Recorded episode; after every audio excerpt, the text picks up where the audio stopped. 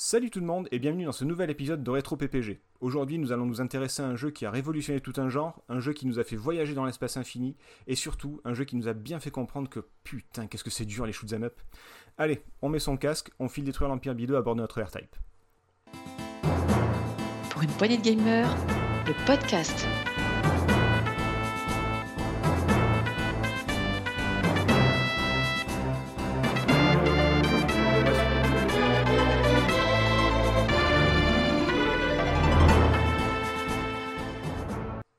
Aujourd'hui, autour de la table, pour en parler avec moi, il était tout désigné pour ce podcast parce que comme R-Type, il est souvent en boucle et difficile à pratiquer. Salut Marc. Salut Euh, surtout après un certain nombre de, de verres, hein, on le sait très bien. Euh, lui aussi était tout désigné pour ce podcast parce que j'ai vu sa dernière coloscopie et ça ressemblait vraiment à s'y méprendre à un travail de Giger. Salut PH. Je me demande toujours quand est-ce que je vais arriver. je m'y Bon, là attendais c'était la coloscopie. Salut tout le monde. C'était vraiment impressionnant au passage, hein, c'était très très joli. Très belle col. Et enfin, Merci. et enfin, moment de tendresse, il était tout désigné pour ce podcast parce qu'après toutes ces années, je peux vraiment le dire que c'est mon meilleur pod. Salut Nico. Oh putain. Oui. Salut. Oh, Oh, la c'est vache. beau. J'en pleurerais. Ouais. Ouh. Ouais, il- il- et puis le jeu de mots il vient de loin, hein, je vous avertis. Ouais, il vient de loin. Ouais, je suis d'accord. Ouais, j'étais un- j'avoue que sur cet épisode j'étais un peu fatigué. Bon, ça va les gars? Bon, ça va. Ça va, ça va. Bien. Bon, Bien, bien, et toi ça va, ça va. Ben, J'hésite encore à dire Baido ou Bido pour l'Empire, mais je, je vais suivre votre avis et dire Bido. Ce, ce sera bien. Note que j'ai dit Euh, Baido, je veux que ce soit consigné quelque part. C'est consigné. Le, Comment on appelle ça, ceux qui prennent les notes là dans les tribunaux? Greffier? Greffier Ouais, voilà, ben, les greffiers ont, ont- ont greffé euh, ça. C'est bon. Oh putain. T'es- on- encore on- en fait. Ils, ils ont, ils ont noté ça dans les minutes, je crois que ça s'appelle, ou un truc comme ça. Ouais, les minutes. Bref, aujourd'hui, euh, nous nous intéressons à R-Type, mais avant d'en parler, euh, bon, on va faire un petit point sur, euh, sur l'année de sortie du jeu, qui, comme vous le savez, est...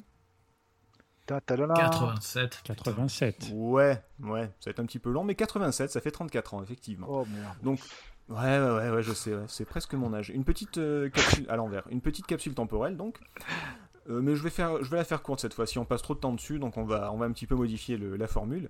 Euh, niveau société, bah écoutez, il y a, il y a eu en- le 1er mars le, le début d'émission de la chaîne M6. Donc, euh, 87. Ouais, ouais, j'allais ouais, ouais. dire 86, tu vois, comme ça de tête, mais bon, ouais, non, 87. ok. Euh, dans les deux cas, c'est vieux, mais je, je pensais pas, je pensais pas qu'à M6 c'était si vieux. Euh, le 31 mai, c'est l'inauguration du Futuroscope de Poitiers, qui pour le coup, Ah je ouais. pensais, ouais, qui pour le coup, je pensais était plus vieux, mais je suis jamais allé d'ailleurs. Je sais pas si c'est, Je suis allé c'est une bien. Ah non, fois je voyais pas, je voyais- en 90, moi. Oula, Ouais, ouais, je sais, ouais, c'est moche. ça, ça devait être encore neuf. Ouais. Euh, le 2 septembre. Alors, qu'est-ce qui s'est passé d'après vous le 2 septembre 87 Mon dieu, le 2 septembre 87, là, comme C'est- ça, c'est, la rentrée, ça concerne les enfants? Rentrée, rentrée enfant en septembre 87 Ben ouais, en septembre, il s'est passé un truc à la télé. Club Dorothée. Exactement. C'est la première émission du Club Dorothée. Il y a Oh. Dorothée qui, qui quittait Ah ouais Récréa 2 et qui a fait le Club Ah, mais qui passait sur. euh, Pareil, Enfin, j'aurais juré que c'était plus tard, tu vois, comme ça. Ah ben non, 87. Moi, je- moi aussi, j'aurais pensé que c'était plus tard, mais non, non. Et c'est, Ok, Ouais, ouais. J'avais 7 ans, donc du coup, euh, c'est... c'est petit moche. Je dirais pas Ouais, ouais, ouais, ouais, ouais, c'est- chaud. Et le 15 décembre, juste comme ça, ça, ça- ça te concerne, euh, cher Calésien, le début des travaux du tunnel sous la Manche. Ouais, ouais, ouais, ouais, ouais. On se rappelle de tout ça, ouais. Hé. Du tunnelier Qui- qui passait dans les rues, tout ça, tout ça, tout ça. Mais moi, moi, moi j'ai eu de la chance, j'habitais à Coquel, enfin, j'habitais à Écal et j'allais à l'école à Coquel, et Coquel, c'est la ville où est installé le, le tunnel, et donc du coup, j'ai suivi ça de très très près, et on entendait le, le tunnelier forêt la nuit, ça vibrait dans les maisons, c'était super sympa. Ah, je croyais que tu allais me dire j'étais enfant et je Ah voyais ouais, j'étais enfant et je voyais ces ingénieurs qui travaillaient, ça me donnait envie, mais non, en fait pas du tout. Ah non, juste, pas du euh, tout, ça me donnait pas envie de travailler, mais enfin, bon, C'était juste chiant. c'est pas un spécial tunnel, donc je pourrais pas en parler, mais ouais, je pourrais en parler. Euh, au cinéma, c'est quelque chose de très très contrasté parce que d'un coup, d'un côté, pardon, on a l'arme fatale, Ouais. parfait, Ro- euh, Robocop, toujours dans la poésie, Oh ouais, pff, ouais, ouais, ouais, Predator. en fait, ouais. Ouais, Predator, ouais. Ah. T'as pas une et gueule un film, euh, c'est vraiment pas une Des gueule. grosses licences. Ouais. Et, euh, et un film qui est sous-estimé mais que moi j'aime beaucoup personnellement, c'est Running Man. J'adore Running Man. Hmm. Alors certes, c'est c'est une repompe du prix du danger. Enfin, il y a eu tout un truc là-dessus. euh, Oui. voilà. Mais je trouve qu'il y a plein de passages qui sont super cool et d'autres qui sont un peu moins cool. Mais bon, voilà. Notamment la, la vieille. euh, je parie sur un machin là. Il a des couilles ce petit. Il y a des Mais, couilles, euh, ce petit. euh, Oh, Mais- une boîte de jeux Running Man. C'est exactement ça. Et de l'autre côté, euh, pas tout à fait pareil, Princess Bride. Ouais, de Rob Reiner. Et surtout, surtout, aucun rapport, Dirty Dancing. Non, non, Si, si, non, si. non, Ah, si. Le non, grand écart. Ouais. Pour les rétro-gameuses. Bah, oh, oh, bah, Oh, voilà. eh non, C'est- non, t'as pas le droit de dire des Ah. trucs comme ça, on va s'en prendre non, plein la gueule là. Ouh là là là là. Non, non, non. Alors attention, attention, on est en 87, on a le droit d'être euh, on a le droit d'être macho, on a le droit de fumer où on veut, on a le droit de on, on vous emmerde, Voilà. OK D'accord On s'y remet, quoi. Voilà, c'est- bon. Dirty Dancing, un bon film de gonzesse. Allez, faites péter les bolinos et hop, allez, c'est parti. Allez, Allez. Allez, remets, remets- remets-nous un ballon. Allez hop, c'est parti. Euh, niveau jeux vidéo, qu'est-ce qui s'est passé en 87, les gars? Voilà, comme ça à froid, euh, 87, euh, j'ai bien oui. des... Ah c'est, euh, pour moi, c'est une année euh, de sortie des, des, des, Master System et les NES euh, fin 87 euh, sur Exactement. notre territoire. Il y a déjà eu la sortie de la NES en France, effectivement, donc très longtemps après le Japon, 4 ans.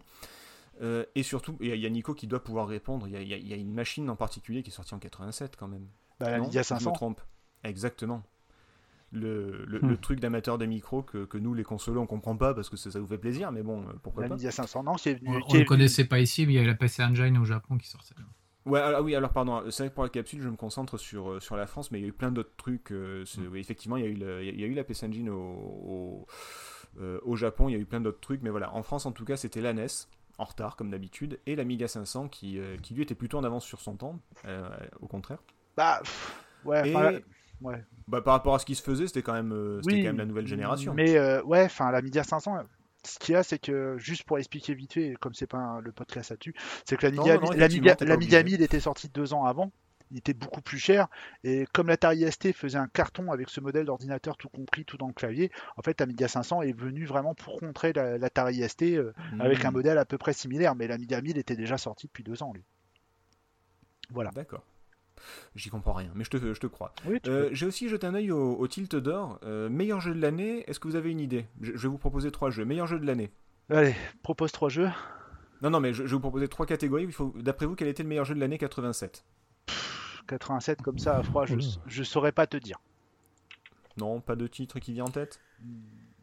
Bon, c'était Marble, Marble. Madness, qui Ah oui. est un jeu beaucoup plus Ouais. vieux que ça, mais qui a été adapté sur micro par Electronic Arts et qui, du coup, euh, a, a raflé le, le prix. Et Euh, qui a fait on sensation parce qu'il était vraiment, euh, enfin vraiment Ah oui. identique à l'arcade quoi. Enfin c'était un truc de déglingo. Bon, en même temps, il avait, euh, je crois, euh, trois ans de retard. Enfin, trois, il- ça, fait, ça fait- ça faisait trois ans que le jeu était sorti, mais, mais c'est vrai que le- le- l'adaptation, enfin le portage a été assez impressionnant. Alors, c'est intitulé meilleur jeu d'arcade, mais c'est pas un jeu qui est sorti en arcade. Je pense que c'était en rapport avec la jouabilité surtout, C'est comme ça qu'ils appellent ça. euh, ouais. Puisqu'il s'agit d'un shoot 'em up. Alors Ouais. là, pareil, euh, je pense que Nico est obligé de répondre parce que un, jeu de 87, un shoot 'em up, euh, Euh, Salamander, hein, non. Non. Steve Back, Rob Bar, Oh, pff, Gold Runner. Gold Runner, effectivement. Mais oui, Gold Runner. Ah, non, mais les tilts, c'était. euh, c'était euh, Ouais, c'était avait- essentiellement micro. Il y a eu beaucoup de micros. hein. Mais je sais, je sais pas s'il y avait euh, des jeux japonais aussi, je pense pas. Ils testaient Donc, un peu en console tout ça, mais enfin à la base Tilt c'était énormément de micros. Après ils ont eu un cahier, enfin pas un cahier, mais la console est un peu arrivée comme dans Joystick où tu as eu le cahier console, mais, Oui, c'est vrai. mais au début Tilt c'était principalement micro. hein. Bah, du coup, un autre jeu micro qui a été élu meilleur logiciel d'aventure et meilleur bruitage. Il a eu deux prix. Ça, ça doit être un truc. euh, c'est pas un truc genre Mopiti Island ou Manoir de Mortevielle, un truc comme ça. Exactement. Putain, il est fort, il est fort. Le manoir de Mortevielle, Ah. effectivement. Oh là là. Bon, Ouais, bah, Manoir de Mortevielle, ouais, bah oui, forcément. Tilt d'or du mec qui répond au trophée de Tilt d'or. Manoir de Vraiment du mec qui Mortevielle, connaît tous les tilts d'or. C'est le premier jeu d'aventure où, t'avais- où ça parlait. C'était un truc de fou. Alors certes, c'était une voix très robotique, mais on n'avait jamais, jamais entendu ça, quoi. Ouais, Voilà. ouais, bah c'était. il- il- On avait eu, euh, on avait parlé avec le gars qui avait mis ça au point, non? Il y avait pas. C'est possible, Ouais, ouais, on a déjà dû interviewer. euh, là encore. il- euh, ouais. C'était assez, assez révolutionnaire à l'époque. Le mec, il avait tout enregistré. euh, Oui, quoi, non, il- c'est Laurent, Laurent qui sur en les- avait parlé dans le blog de, de, de Gamebox. euh, comment ont-ils fait cela euh, C'était basé sur les phonèmes et compagnie Ouais, où le gars ça. avait enregistré. Enfin, c'était très très costaud. Quoi. Je vous conseille de vous renseigner là-dessus. C'est très très intéressant. Très technique, pas très rigolo, mais euh, très intéressant. Clair. Voilà. Donc, euh, c'est bon. Année 87 terminée. Euh, oh, 87, vous- on était tous petits, non? Je pense pas qu'on ait des trucs très intéressants à raconter. Moi, j'avais 7 ans, donc. euh, Moi 10. Ouais, voilà. À part jouer au 64, euh, C64 de mon père, je faisais pas grand-chose. euh, Ça n'a pas changé beaucoup. ouais. Pardon. Euh, bah, c'est toi qui l'as, le C64 maintenant. oui, je sais, ouais. j'ai- Je l'ai ressorti il y a pas longtemps, tiens. P- PH, je sais même pas. En fait, c'est lui ton C'est- père. Merde Ah, je me disais. C'est pour ça cette air. Ah non, moi j'avais 4 ans, donc euh, je te rassure, le jeu Et vidéo. tu jouais pas Ah, Putain, bravo. Même pas d'iPhone, rien du Bah, tout. quoi. franchement. Alors que maintenant, à 4 ans, les gamins. euh, Ah, Si, t'avais Jalouse. déjà écouté les, les podcasts de Retro PPG, tu saurais que PH nous l'a déjà expliqué. Oui, c'est vrai. Mais peut-être que les gens n'écoutent pas tout le temps euh, tous les podcasts de Retro PPG parce qu'ils, je sais pas, ils manquent de goût ou un truc comme ça. Mais dans la euh, mesure où tu participes, je pense bah, que ce serait bien que tu une fasses l'effort de le retenir un petit peu. Mais bon, après, c'est toi qui vois. Hein. Ah putain, allez PH, donc euh, on s'en fout aussi. Euh, Marc, euh, Marc euh, ouais, lui il était déjà. À 10 ans, euh, joueur de Atari 2600, euh, je rêvais d'avoir une euh, NES Master System qui venait de sortir à la fin de l'année, mais que je n'avais pas, et je bavais devant euh, les Amstrad euh, CPC 464 euh, de- de- d'un d'un copain d'école. Fun fact à la con, euh, vous saviez que l'Atari 2600 s'appelait pas le 2600 au début? Enfin, je veux dire, il a été, il a été VCS. euh, nommé le 2600 à la sortie du 5200, mais c'était le, le VCS normalement. VCS, ouais, tout à fait. C'est comme quoi, c'est- le seul, c'est le seul, euh, comment dire, euh, rétro intitulé de console que je connaisse où la, la console a été renommée après qu'il y ait une autre console qui soit sortie. C'est fort, t'as réussi à placer le seul fun fact que t'avais là-dessus, quoi. Ouais, sur un podcast seul- qui n'avait rien à voir, quoi. Moi, je trouve Bah, ça. J'ai pas d'autres fun facts sur Atari 2600. je- Quel que- talent quel talent Bon, sur ce, euh, on va parler de R-Type. Euh, mais R-Type, donc, euh, qui, qui est sorti en, en 1987. Avant R-Type, il faudrait parler de, de quand même la société qui en est à l'origine. C'est donc. ARM. Je vous fais des petits. Des petits euh, Comment on prononce IRM euh, IRM IRM ARM ou IRM Moi, je dis ARM. Mais bon, alors, après, vu, que, aussi. vu que c'est des Japonais qui l'ont fait, je pense qu'ils doivent peut-être prononcer IREM, mais vu que c'est c'est un acronyme pour, euh, pour des mots anglais, ce serait plus logiquement IREM. mais pourquoi tu poses la question si tu connais la réponse T'es con, quoi. Euh, bah, je, je- je do- je donne des, des pistes, après euh, chacun fait comme il veut. Mais moi je, je dirais IRM, mais bon, je dis IRM et je vous emmerde. Euh, c'est quand même un grand nom du, du jeu vidéo, quand même, bien que ce soit bizarrement pas le, le plus connu en France, il y a d'autres euh, d'autres sociétés qui, ont, qui, ont- qui sont quand même beaucoup plus connues. Euh, L'entreprise a été créée au Japon en 1960. Hop là là, pardon, je vais la refaire. Euh, L'entreprise a été créée au Japon en 1974. Elle a été fondée par un certain Kenzo Tsujimoto. Est-ce que le nom vous dit quelque chose? Alors, je, euh, je- je connais Nico, il- on en a déjà parlé, donc je pense qu'il sait de ce- à quoi je pense. Mais est-ce que le nom de Alors là- Tsujimoto vous dit quelque chose? Ouais, on en a parlé dans Street Fighter 2. Exactement. C'est le père de Ryozo Tsujimoto, qui est lui-même producteur de Monster Hunter, donc on en vient logiquement à Capcom. Euh, en fait, le gars qui a fait IRM s'est barré et il a créé Capcom. Tranquille. C'est-à-dire que le, le gars est quand même à l'origine de deux des plus grands noms du, du jeu vidéo euh, à l'aise. Voilà. C'est Il fallait le c'est- dire. je trouve ça, je trouve ça assez, assez admirable.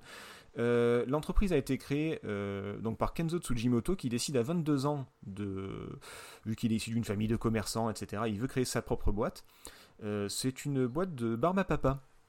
Comme quoi, ça mène à tout. Ouais, ouais, je sais, ça paraît bizarre comme Ouais, ça, mais... Ouais, non, mais si, si. Dans, dans les années 70, il se rend compte, euh, à une trentaine d'années, qu'il y a quand même un fort potentiel du côté des, des jeux et des divertissements électroniques. Donc, du coup, il se met à fabriquer des pachinko. Ah, Vous voyez ouais, les- C'est le truc à billes, là.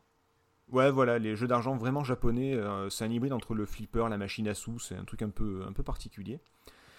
Euh, du coup, bah, le succès est au rendez-vous. Il crée euh, IPM, IPM Co, ouais, c'est ça, Co and, Company Limited, une nouvelle société donc. Et toujours dans cette optique un petit peu de, de marier jeu et sucrerie, le, le but de IPM qui veut dire International Playing Machine, donc c'est pour ça que c'est le I de international, euh, d'où le IREM. Euh, il veut installer des machines de jeu dans toutes les boutiques de bonbons. Je sais pas, il doit avoir une obsession, je sais pas si, si c'est le sucre, je sais pas s'il est diabétique, je, je sais pas, mais apparemment il, Il est en hypoglute. Ouais, sur l'abréviation de, de diabétique. c'est hypoglute. Ouais, euh, t'as vu. Je sais- je sais pas quoi, ouais, voilà. Ouais, t'as vu. Euh, du coup, euh, les choses changent en 1976. Est-ce que vous savez pourquoi? Qu'est-ce qui- Euh, eh, 76 Un jeu qui est sorti en 76. Ah, ouais, voilà, froid comme Space Invader Hmm, Non. Mais c'est même pas Le- 76, je pense. Pong Un autre gros succès. Ah. Marc, peut-être Euh, Pac-Man, non, Ah, c'est peut-être trop tôt. Astéroïde. Euh, T'as dit quoi, PH, pardon? Pac-Man, mais c'est peut-être trop C'est tôt. pas ça. Non, c'est Breakout, le, Ah. le. Ah oui. Ouais, par ouais, ouais. Euh, qui a été fait par Atari, non? Ouais, et donc, mais qui chez Atari a créé Ah, ce- ah oui, celui-là? ah oui, qui a- ah oui, c'est vrai. Euh, alors moi j'ai les noms. Je peux vous Ouais, les moi donner, aussi. mais- Vu que je pose la question, donc du coup, voilà. Mais alors, Alors il y a Nolan, il y a Nolan Bushnell forcément. ouais, forcément, mais lui, à la limite, il produit plus qu'autre chose. On va dire que euh, il y, y a deux autres personnes derrière ça. C'est Steve Wozniak et Steve Jobs. Exactement. Les mecs sont partout. hein. C'est clair. Ils créent des, or- ils créent des ordi, ils créent des jeux. Enfin bref. Bah, pour Euh, l'histoire, euh, alors il me semble que c'était euh, c'était Jobs qui devait le faire et Wozniak venait travailler la nuit parce qu'il travaillait chez, chez Hewlett Packard à l'époque et il venait travailler la nuit, je crois, sur la sur le sur le jeu. Il me semble qu'il y a une histoire comme ça. Alors c'est un peu trop pour moi. Voilà. Euh, je vais quand même vous la faire, euh, vous la faire courte. hein. Euh, IPM, donc, euh, alors il y a Breakout qui sort, il y a des dizaines de clones. IPM se met aussi à, à en fabriquer. Ils vendent et ils louent des bandes d'arcade. Donc on est passé des scurries aux bandes d'arcade, enfin au pachinko aux bandes d'arcade. Mais comme ils n'ont ni le matériel ni les connaissances pour tout ce qui est technique, il y a un partenariat qui est mis en place en 77 avec Nanao Corporation, qui est un, un nom qui va parler à tous les techniciens. Les Nanao, Oh oui. il y a beaucoup beaucoup d'écrans. C'est les qui, écrans euh, et les platines, ouais. Exactement, les bornes d'arcade à l'époque, il y a beaucoup d'écrans Nanao qui traînent euh, chez les, chez les rétro euh, gamers arcade et euh, qui font aussi beaucoup de matériel professionnel pour les graphistes et compagnie, tous ceux qui travaillent vraiment l'image. C'est euh, c'est quand même très très costaud comme, euh, comme matériel. Euh, donc IPM Invaders, ils, se- ils se font pas chier avec le nom, hein, ils reprennent Space Invaders, ils rajoutent le nom de la boîte. Euh, ils a- alors, petite anecdote, euh, c'est un copier-coller complètement assumé de, de Space Invaders, mais il y a quand même un, un petit truc rigolo, ça s'appelle le, le, le coffee break. C'est-à-dire que tu finis un euh, toutes, les trois, toutes les trois vagues. euh, donc il y a Space Invaders qui, qui sort, c'est IPM Invaders, et en fait, toutes les trois vagues de- de- d'envahisseurs de, Space Invaders, ben, le jeu te propose une, une pause, le jeu se met en pause et tu peux aller prendre un café. Ouais, il semblait je bien trouve- qu'il y avait un truc comme ça. Euh, je, trouve, je trouve ça assez, euh, assez bien pensé, assez marrant pour un truc d'arcade où généralement, effectivement, tu, euh, tu n'as pas le temps de prendre quoi que ce soit. Mais non, parce que Donc, tout le temps on sait pas jouer, ça empêche quelqu'un d'autre de jouer à la place. Donc, Bah Oui, voilà. C'est pour un truc japonais, c'est c'est- c'est pourtant assez mal vu, mais écoute, ça a plutôt bien marché. PH, t'allais dire quelque chose, pardon? Non, je dis justement, c'est tout l'inverse des jeux arcade dont on a l'habitude. Il faut surtout pas quitter l'écran des C'est ça. yeux. C'est ça. Donc c'est assez bizarre, mais bon, pourquoi pas. Euh, donc euh, IPM euh, disparaît en 79, elle est renommée en, en IRM, et dans la foulée, euh, Tujimoto fonde également IRM Corporation, une société qui, euh, avec le temps, va devenir Capcom. Voilà, donc comme je vous disais, le gars il part en 83, il, il garde IRM et il crée Capcom. Tranquille. pas mal. Ouais, voilà. Pendant, Belle année 83. pendant ce temps-là, IRM se développe pas mal, avec notamment euh, un, un nom qui est, bah, hélas, pas trop trop connu euh, aujourd'hui, mais qui est quand même très important, c'est Takashi Nishiyama. Euh, le mec a créé beaucoup de très bons jeux comme Moon Patrol, qui, était Ouais. les, qui, avait les premiers Ouais, scrolling euh, parallaxe à l'époque, Ouais. mais surtout, surtout, surtout, euh, Kung Fu Master, Spartan X, qui, euh, qui est un petit peu, avec Karateka, c'est un peu les deux, les deux paires du, du beat'em up, je trouve. Euh, t'avances, tu tapes, t'avances, tu tapes. C'est c'est quand même euh, un bon nom, surtout que c'est lui qui va créer Street Fighter aussi chez, euh, chez, chez Capcom au passage. Bon, et après il va partir. Ouais, ouais, non, après il va partir chez SNK faire Fatal Fury. Enfin, le gars, c'est voilà, c'était c'est quand même deux génies entre Tujimoto et, et Nakayama. Euh, Kung Fu Master, euh, je vais pas trop me perdre là-dedans, mais voilà, en gros, en gros, euh, le, le génie, donc le, j'ai dit Nakayama, c'est Nishiyama, pardon. Euh, donc Nishiyama quitte, euh, quitte Capcom en 87, donc c'était quand même la grosse euh, force créatrice du, du groupe. Quitte, quitte IRM pour aller chez Capcom, et heureusement, il y a une bande de petits jeunes qui ne se nomment qu'avec des, des pseudos. C'est pour ça que c'est assez. Même encore aujourd'hui, il y, a des- il y a des gens qu'on ne connaît pas, mais il y a Kinte, Akibo, Yoshige, Scrap. Voilà, il y a- il y a- c'est que des pseudos qui, eux, vont faire R-Type. À Scrap, je sais qui c'est. Ah, qui est-ce, dis-moi Mais on, on en reparlera peut-être tout à l'heure. Ah, toi, tu. Bon, ouais, on peut le dire, c'est Ah. c'est le gars qui a fait la musique, effectivement. Bah, tout à fait. Je- on aurait Allez. dû s'en douter. Ouais, bah oui, forcément. Et, et d'ailleurs, est-ce que tu sais pourquoi il s'appelle Scrap? Alors moi j'ai vu marqué Sclap plutôt Ouais, que c'est Sc- Scrap, c'est Sclap. mais c'est parce qu'il est le compositeur est un fan de Eric Clapton. Ouais, le S, c'est la D'accord. dernière lettre de blues, et Clap, c'est pour Clapton, Oui.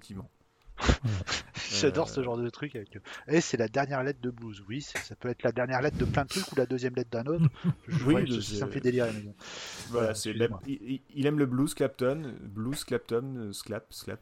Ça aurait voilà, pu être clap ou Alors j'en profite pour dire que, que bon, bah, pour l'écriture d'un article, je l'ai contacté sur Facebook, il est très sympa, blablabla. Et au passage, il continue toujours de jouer de la musique, donc euh, vous pouvez le suivre sur Facebook, c'est plutôt sympa ce qu'il fait. Au passage, voilà, Masato Ishizaki. On en parlera peut-être tout à l'heure, effectivement, Shank PH va nous parler de, de la musique. Deux, trois bricoles. Oui, voilà. et, euh, et donc, les gars, en fait, pourquoi est-ce qu'ils ont créé R-Type? Eh ben, en fait, c'est. Comme beaucoup d'idées géniales, ben, en fait, c'est c'est le, le- pas mal de, de facteurs qui sont intervenus. Euh, il, y a eu- il y avait donc beaucoup de talent là-bas. Euh, et notamment, il y avait aussi un, un truc technique c'est qu'à l'époque, ARM et Nanao mettent au point un nouveau type de hardware pour les bandes d'arcade, le système M72, euh, qui offre la possibilité d'afficher beaucoup, beaucoup de sprites à l'écran, euh, notamment et, euh, et un processeur plus rapide, etc. etc. Et l'équipe de développement se dit bah, qu'un jeu de tir, ce serait quand même pas mal. Le problème, c'est qu'à l'époque, c'est Gradius qui, qui règne vraiment en maître. Et, Ah. euh, et donc, il faut faire preuve de beaucoup d'imagination, de créativité pour, euh, bah, pour, pour supporter la comparaison. Parce que Konami, ils rigolent pas. Et quand ils font un jeu, voilà, c'est. C'était pas, c'était pas évident. Ouais. Je, je peux, je peux comprendre qu'avec, enfin voilà, avec les moyens techniques au- aussi puissants soient-ils, même avec leur nouveau système, voilà, ça, ça, ça limitait quand même pas mal. euh, Enfin, la technique limitait quand même pas mal la, la créativité à l'époque. Donc, euh, suffisait pas d'avoir envie de faire un truc. quoi. C'est ça. Donc du coup, ce qu'ils ont fait, ils, ont, ils avaient le matériel, ils avaient l'envie, et ben ils l'ont fait. C'est une équipe qui est très très jeune, la moyenne d'âge est 24 ans à peu près, et, euh, et ils se sont dit, ben voilà, ils, ont inventé plein de trucs. Alors on va en parler après de- des- des points forts de, de R-Type, mais une des caractéristiques principales de R-Type, c'est quand même ce qui s'appelle la force, cette, euh, sphère qui, peut être attachée devant ou derrière le vaisseau, qui absorbe les dégâts, etc. Est-ce que vous savez comment ils ont eu l'idée de la force? Alors ça, je serais assez curieux de le savoir, même si je le sais. je- J'essaie de mettre un peu de suspense. J'en ai marre de bosser avec des cons, c'est dur, c'est dur. Il y, avait la caricature de Mahomet qui disait c'est dur d'être aimé par des cons, mais moi je, moi, je vais faire la même. C'est c'est dur de bosser avec des cons, hein, je, je vous jure, c'est compliqué. Donc pour ceux qui ne savent pas au fond de la classe, là, est-ce que vous savez où est-ce qu'ils ont eu l'idée de, de, de la boule, de la, de la force de R-Type? Absolument pas. Marc, une petite idée peut-être? Euh, Vas-y, vas-y. Euh, bah attends, vu qu'il fait le malin, bah, c'est Nico qui va nous l'expliquer. Non, non, non, non, non, vas-y, je t'en prie. Je, te la laisse. Mais oui, mais Oh, oui. le- le- Non, mais moi j'ai lu, j'ai ton article, donc euh, moi je le sais. Oui, c'est. Ah oui, alors pour, pour la petite anecdote, il faut que je le dise quand même. euh, j'ai écrit un- tout un article pour le numéro fantôme de Player Spirit, le numéro 6, le fameux qui sortira peut-être un jour. Euh, et c'était sur IRM justement. Donc c'est pour ça que, que je vous raconte tout ça euh, et que j'ai pu contacter certaines personnes. Mais euh, passons, on s'en fout de ma vie, hein, c'est c'est plein de trucs pas intéressants. Et en fait, ils ont eu l'idée en, en observant un insecte qui s'appelle le bousier. Et qui donc fait des, Ouais, bah, vrai, fait c'est de- vrai. fait C'est des vrai. boules de merde en fait. Il fait des, il fait, Il les pousse il et passe de la son temps à les pousser. Ouais. Et il le pousse. Il les roule et il les pousse. Ouais. Ouais, le sissif, quoi. Et en fait, ils se sont dit, euh, ils, ils ont commencé à faire. Alors, je sais pas ce qu'ils prenaient à l'époque, hein, mais je pense que la drogue était beaucoup plus facilement accessible qu'aujourd'hui. Euh, mais ils se sont dit, euh, plutôt que d'améliorer son vaisseau, ce serait marrant d'améliorer la, la boule de bouse, en fait. Et euh, donc, du coup, ils sont partis dans leur délire. Et quelques mois plus tard, eh ben, et beaucoup de galères hein, au passage, euh, ils ont réussi à le faire. Ils ont fait pas une boule de bouse, hein, ce serait un peu bizarre, mais ils, ont réussi à programmer la force qui au départ devait partir dans toutes les directions, mais qui finalement euh, fait surtout de, de l'horizontale. Mais ils ont réussi. Ouais, c'était bien réfléchi quand même. hein. Enfin, je, je pense que ça devait pas être évident à adapter, mais euh, ça a été bien parce que hein. parce qu'ils se, ils se présentent eux-mêmes comme des, des petits jeunes qui avaient pas les idées. Euh, Même eux, ils disent. La plupart des gars qui ont bossé chez IRM et tout, c'est des japonais. Ils disent ouais, je bossais pas trop à l'école. Alors chez nous, un, un mec qui bosse pas trop à l'école, il finit en CAP plomberie généralement. Eux là-bas, ils étudient les maths à un niveau élevé de licence 3, enfin de bac plus 3 et tout ça. Enfin voilà, les, les branleurs japonais, c'est pas les mêmes que les, que les branleurs français. Mais voilà, ils y sont arrivés. Et ils ont fait ce fameux R-Type qui, bah, qui, a, euh, qui a révolutionné pas mal de trucs. euh, qui, euh, qui est devenu assez emblématique du, du shoot'em up d'ailleurs. Est-ce qu'on peut vite présenter R-Type? Allez, Bah, bah, Vous déjà, euh, comment est-ce que vous avez découvert R-Type? Tiens, par exemple, et, aussi quand, quand vous y avez joué, qu'est-ce qui vous a marqué? De Marc C'est, c'est, l'univers. Alors, ça va paraître euh, complètement décalé maintenant à l'ère moderne, mais enfin, quand on est euh, minot et qu'on voit ce jeu, alors moi, je ne l'ai pas découvert en 87, hein, c'était en 89, je pense, peut-être deux ans après, euh, sur une bande d'arcade, Mhm. et peu de temps après sur, sur ma Master System, hein, du coup. Ah, tu as quand même Mais, découvert euh, sur arcade, sur l'original. Ah ouais, ouais, ouais, Ouais, ouais, bah, euh, à l'époque, il y avait des, des, des coins hop, il y en avait dans, dans, dans les moindres cafés. J'habitais un Mhm. village un peu touristique de- sur lequel il y avait dans les environs euh, un endroit où il y avait 4 ou 5 bornes, et puis un autre endroit où il y en avait toujours une, mais dont le jeu changeait régulièrement. Et euh, c'est là où j'ai pu découvrir euh, R-Type. Et, mais, mais en fait, c'était avec des yeux mais absolument émerveillés parce que euh, on, on figure plus ce qu'était le décalage euh, graphique entre le monde de l'arcade et puis le monde basique du jeu vidéo sur Amstrad, sur Atari ou même sur nos consoles 8 bits.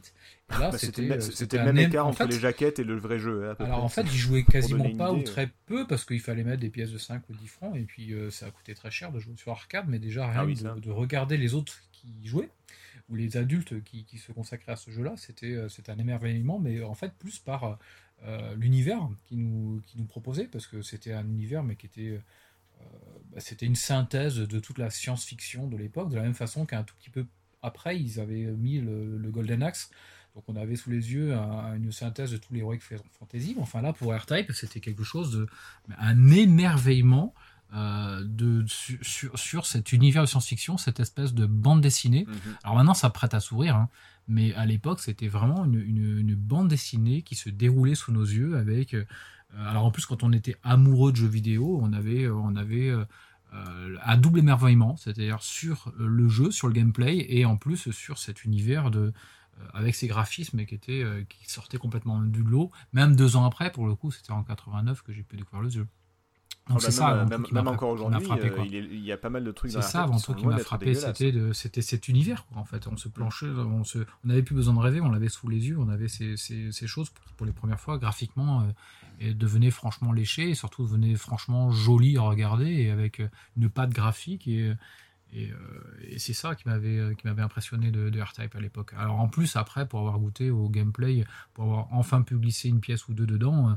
Euh, là, c'était génial. Ça fait vraiment partie de mes jeux euh, qui m'auront marqué. Mais alors, ça, ça fait partie des jeux qui m'ont le plus marqué, quoi, avec Final Et Fight euh, pas, et Golden Axe. t'as- t'as pas été trop choqué par le- la version Master System qui, est- qui est attention hein, pour de la Master System euh, ça va mais euh, c'est quand même loin de Non, l'arcade. parce que la- ouais, non, non, parce que le- le- le- l'essentiel du gameplay était là. En fait, Ouais, euh, la, proposition sur. Master System, il était là. Le jeu était vraiment là. Et même contrairement à certaines versions micro, le jeu était vraiment là. Alors Bon. évidemment considéra- considérablement allégé, mais euh, on- et du coup, alors après, c'est un, des jeux auxquels j'ai passé le, le- les jeux disons, disons du type arcade. Dans, de ce mode de jeu, c'est le jeu peut-être que- auquel j'ai passé le plus de temps. d'accord Ouais, c'est, euh, ouais. Euh, PH toi R-Type est-ce que tu as découvert ça euh, il y a longtemps récemment raconte-nous Alors, euh, j'ai découvert la licence moi, avec l'épisode Super R-Type sorti sur Super Oh, NES. malheureux. comme Ah, son nom malheureux. l'indique. Euh, On va en parler. j'ai été relativement frappé à l'époque, disons, par l'aspect voilà, visuel et sonore qui était quand même assez euh, cool dans l'ensemble, qui m'avait Oui, plutôt agréablement frappé. vrai Après, euh, je suis pas un spécialiste ni un grand fan du genre, donc euh, j'ai pas non plus joué énormément, énormément. Et puis comme c'est difficile, euh, voilà. Ah oui ça Mais Ça, c'est moins qu'on puisse dire, Sinon, après, euh, voilà. Donc, pas Là, pas après de- pour les besoins du, de l'émission. Oui, pardon. non j'allais te demander pas de souvenir particulier sur euh, sur R-Type? Ben, pas, non, pas vraiment. Je sais que euh, je l'ai eu en braderie, tu vois, si c'est l'anecdote super intéressante. euh, Waouh. Non, non, après. changer euh, la vision du euh, podcast bravo Ouais. Euh, non, après, pour les besoins de l'émission, j'ai joué effectivement la version euh, Game Boy et Master System, justement, dont tu parles. Ah. Donc, on en parlera apparemment tout à l'heure. Ouais, on va, on va faire un point des euh, différentes versions qui existent. ouais. Hmm. D'accord. Et euh, Nico? Ouf, alors, bah, en fait, voilà, moi, euh, le truc, c'est que R-Type, c'est une des rares licences euh, qui m'a accompagné sur beaucoup de supports, en fait, tout au long de ma, de ma vie de joueur, en fait, enfin, quel que soit le support, j'avais toujours une version d'R-Type sous la main. Euh, donc, ce qui fait que j'ai- énormément d'anecdotes et d'histoires avec. Euh, moi, je l'ai découvert en arcade. Do- do- Donc on peut dire aux auditeurs d'aller chercher à boire là, on peut leur donner deux minutes pour. euh, Ouais, et puis tu peux aussi aller te faire foutre, c'est au choix. bah écoute, Coffee break. je, je, je Coffee coffee break. break, voilà. Toutes Voilà. les trois anecdotes, il y aura un coffee break. Vas-y. Voilà, et voilà. Non, non, euh, donc ouais, moi j'ai découvert en arcade et euh, je me rappelle qu'au début j'avais, j'étais rentré chez moi sur mon pauvre Thompson et j'ai essayé de reprogrammer un shoot 'em up qui ressemblait à R-Type et j'ai jamais réussi. Voilà. Après, euh, après bon. forcément il y a eu la version ST, il y a eu aussi la version Game Boy que j'ai, auquel j'ai beaucoup joué et je rejoins Marc parce que bah en fait il y a eu un hiver où on m'avait prêté une Master System avec R-Type et il y avait beaucoup de neige et j'étais dans un petit village, donc j'étais bloqué avec cette Master System et donc du coup je l'ai blindé sur Master System. Pauvre petit garçon. Voilà, mais j'ai voilà, quelle que soit la machine, j'ai toujours euh, une anecdote sur le R-Type à raconter.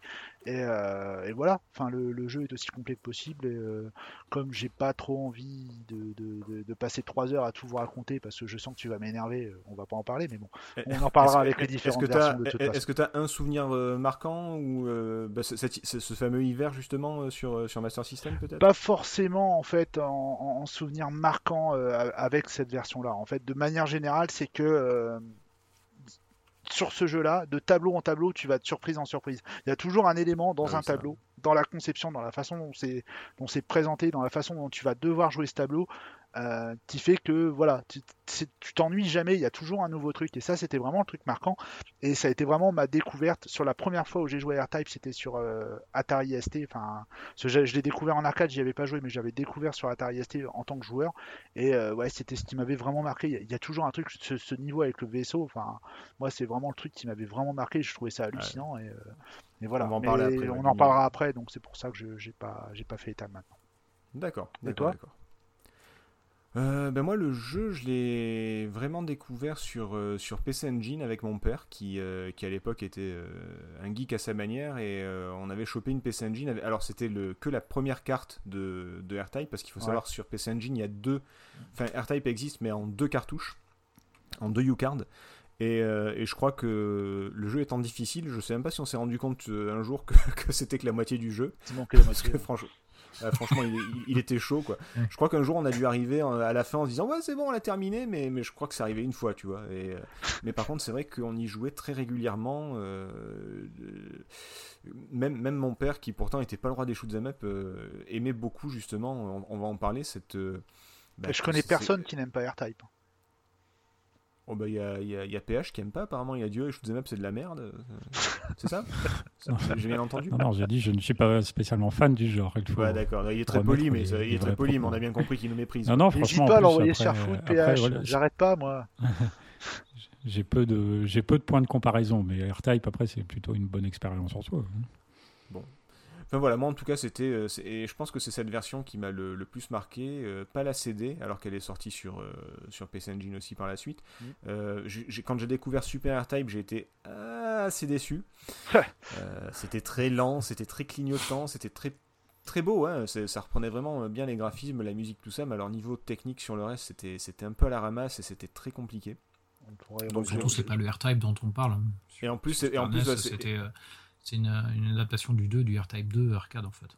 Oui, oui, ouais, mais si encore, euh, si encore il, est- il avait été au, au point techniquement, euh, ça aurait pu passer, tu vois, genre euh, comme les comme les Ghouls and Ghosts, Ghosts and Goblins qui ont un peu plusieurs versions selon les consoles machin. Tu, tu te dis bon allez, ça passe. Mais non, il était, il m'a il m'a un peu plus traumatisé que, que plus, on va dire.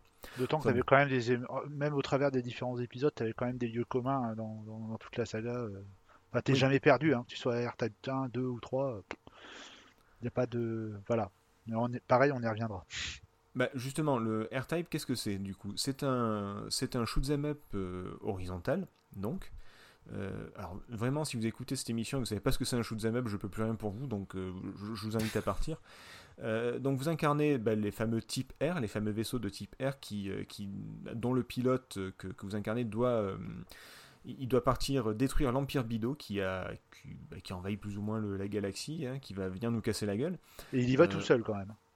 Oui, mais Enfin, alors, presque les, tout seul. les- les- les autres arrivent à la fin, une fois Voilà. que terminé le jeu. Ils font ouais, bravo, putain, bien Ouais, joué. Ouais, merde. Merci, Eh, GG, mec Comment t'as géré Tu la doses Putain. Ah, mais c'est con, on allait arriver là. Ouais, ouais, d'accord, super. Tu sais, c'est les gars, une fois que t'as tout rangé, une fois que t'as fait la vaisselle et tout, ils viennent, ils font Je peux donner un coup de main Ah, il, fallait, il fallait le dire si t'avais besoin d'aide Ah, putain, t'aurais dû me le dire, j'étais assis sur le canapé tout le long, quoi. Connard. Bref, on va pas faire un podcast vulgaire. C'est trop tard. Ouais. Euh, mais voilà, dans Carte Shoot'em Up horizontal dans lequel on incarne ce petit vaisseau, qui a plusieurs euh, particularités. Avant, c'était Gradius et ses milliers de clones qui, euh, qui régnaient en maître. Gradius avec sa, ceinture d'items qu'on pouvait, euh, qu'on pouvait activer euh, à volonté en, ramassant le- les bons objets et choisir ces items. Là, c'est un petit peu le même principe. On peut choisir euh, certains items. Il y, a, trois tirs, par exemple, trois, armes. Euh, alors, je sais pas comment elles sont. euh, je sais pas comment elles sont répertoriées par la suite, mais dans les versions plus modernes, elles sont rouges, bleues ou jaunes généralement. C'est. Ça, ça vous dit quelque chose là, ce que, ce que je raconte ou pas du Ouais, tout c'est Ah, ça. ouais. c'est c'est même une constante, Oui, oui, hein, c'est oui, même oui. une constante Voilà. sur toutes les adaptations d'arcade de, de Donc, la bleue, c'est celle qui, euh, qui tire des lasers euh, à, à angle droit euh, dans tous les coins de la pièce. Le, la rouge, c'est le- l'espèce de rayon, euh, comment on peut dire Euh, les, les- les deux rayons qui s'entremêlent, là, qui font, des, qui font des cercles au final, le, le rouge-bleu. Et la jaune, c'est celle qui, c'est l'espèce de flamme qui parcourt, le, qui parcourt les murs. Ouais, On c'est est ça. on- voilà. On est d'accord. Euh, donc il y a trois types de, de- trois types d'armes qui sont vraiment très différentes à utiliser. Une qui tire vraiment dans tous les sens pour balayer l'écran, une qui concentre vraiment la force sur un tir, et l'autre qui s'occupe plutôt de ce qu'il y a aux alentours. Après c'est à vous de choisir votre façon de jouer, mais euh, ce qui a vraiment marqué les joueurs, c'est la force. Alors Oui. pas celle de pas celle de Luke et tout ça, on s'en fout de ça. Euh, la force, c'est une sphère qui apparaît à l'écran et c'est un module, un module qui se, qui se place à l'avant du vaisseau généralement, mais qui peut aussi se placer à l'arrière, qui peut se, se détacher, qui peut s'envoyer sur l'ennemi, et euh, qui sert à la fois d'attaque et de protection. Et qui peut être bloqué aussi dans des éléments du décor si jamais il y a besoin. Oui, oui, ça- bah alors ça après c'est des tricks de, de- de Ouais, joueurs un peu, un peu avancés, notamment pour tuer les boss, on, on y reviendra peut-être par la suite, mais la, la base c'est que vous avez cette sphère devant vous qui absorbe les projectiles ennemis, qui si elle touche un ennemi lui fait des dégâts, voire même le détruit si c'est un ennemi faible, et euh, qui donc peut être envoyée. Quand elle est envoyée, vous n'êtes plus protégé, mais elle peut euh, tirer ailleurs dans le décor, là où elle est en fait, elle a Et son anticiper l'arrivée des ennemis aussi, ouais. et anticiper l'arrivée des ennemis. Elle peut se placer derrière, parce que dans R-Type, les ennemis sont vicieux, ils arrivent par derrière, hein, les petits sagouins.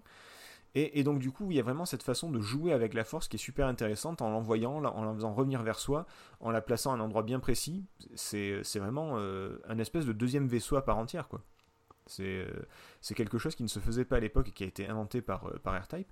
Si je me trompe pas, je crois que c'est eux aussi le tir chargé. Non? Ah, Ouais. alors là, tu, Ouais, je, me suis bien, posé la question tout à l'heure, mais. Ouais, il me semble bien, hein. je crois que c'est eux le tir Euh, chargé moi aussi, aussi, à, euh, à savoir qu'avant on appuyait comme un bourrin sur, euh, sur le bouton. P- PH, t'as dit quelque chose, pardon? Ou c'était bon, Marc? écoute. Ah, C'est Marc qui parlait, ouais. Non, non, je te confirme, il semble bien que c'est ça. C'est Ah, voilà. Qui a inventé ça. Puisque avant t'appuyais sur un bouton comme un bourrin, ça faisait plein de tirs. Là, tu pouvais rester appuyé sur le bouton et charger ton tir pour faire un truc plus concentré et donc beaucoup plus puissant. Ça combiné avec la force, si tu t'y prends bien, les boss ils durent pas très très longtemps. Ouais, tout à fait, ouais. C'est Mm. d'ailleurs un des éléments qui m'avait un petit peu marqué, moi, dans le jeu, c'est que euh, t'as toujours l'impression, c'est vrai que d'habitude, c'est toujours les boss où ça va être super difficile, machin, où tu vas passer un grand moment, et, euh, et bizarrement, les boss sur R-Type, c'était pas la partie la plus compliquée du jeu, en fait. Ah non, ce qui était compliqué, c'était les niveaux. Et c'est Ah justement ouais. ce, qui a pu, euh, ce qui a pu marquer quand même pas mal les joueurs. Traumatisé. Euh, ouais, les, niveaux sont quand même. euh, Généralement, les shoot'em up, c'était bah, comme les beat'em up où t'avances, tu tapes. Là, c'était t'avances, tu tires. ouais. Donc, c'était quand même assez classique la plupart du temps. Il y avait bien des petites variantes de temps en temps, mais c'est vrai que Airtime, quand même, il y avait des, des- des niveaux qui étaient, qui étaient bah, bizarrement labyrinthiques. Il fallait se déplacer dans des, bah, dans Ouais. des labyrinthes. Alors, des, des Il y labyrinthes en a un, très c'est simples, que, que ça, hein, c'est le, der- le dernier, je crois, euh, où justement t'es. Il me semble, le Euh, dernier- celui, l'avant-dernier, euh, l'avant-dernier, l'avant-dernier, où t'as des, où t'as, t'as une espèce de labyrinthe, justement. Avec dans la les, décharge, ouais. ouais, où Ah, t'as, c'est t'as le les éléments qui 5, déplacent. ouais, le dernier en, en décharge, le niveau Avant-dernier, 5, je qui est crois. C'est le dernier ou classique, quoi. C'est le stage 6, celui avec les, les espèces de couloirs et des genres de, de murs qui se déplacent C'est dans ces ouais, couloirs. voilà, ouais. c'est ça, ouais. Ah oui, oui, Ouais. oui, oui, oui, pardon. Euh, oh, bah, c'est pareil, aussi- même le vaisseau, hein, il y a, il y a- enfin, il faut, faut savoir se positionner au bon endroit, faut pas se faire coincer. Enfin, Ah oui, non, alors les, les ennemis arrivent de partout. Ils arrivent en face, bien sûr, ils arrivent derrière, il y a des ennemis en bas, il y a des ennemis en haut, il y a- ça, ça- ça arrive de partout.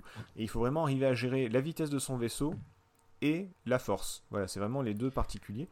Euh, après, c'est vrai qu'il y a aussi les deux pods là, qui apparaissent en haut et en bas et qui peuvent protéger, qui sont bien pratiques. Ouais, et même, même de toute façon, des fois aussi, tu as des tableaux qui t'imposent aussi de basculer la force sur la partie arrière. Enfin, Oui, voilà, oui. c'est- voilà, et voilà, il y a vraiment une, science du level design qui est vraiment très très intéressante avec des, niveaux quand même très très variés.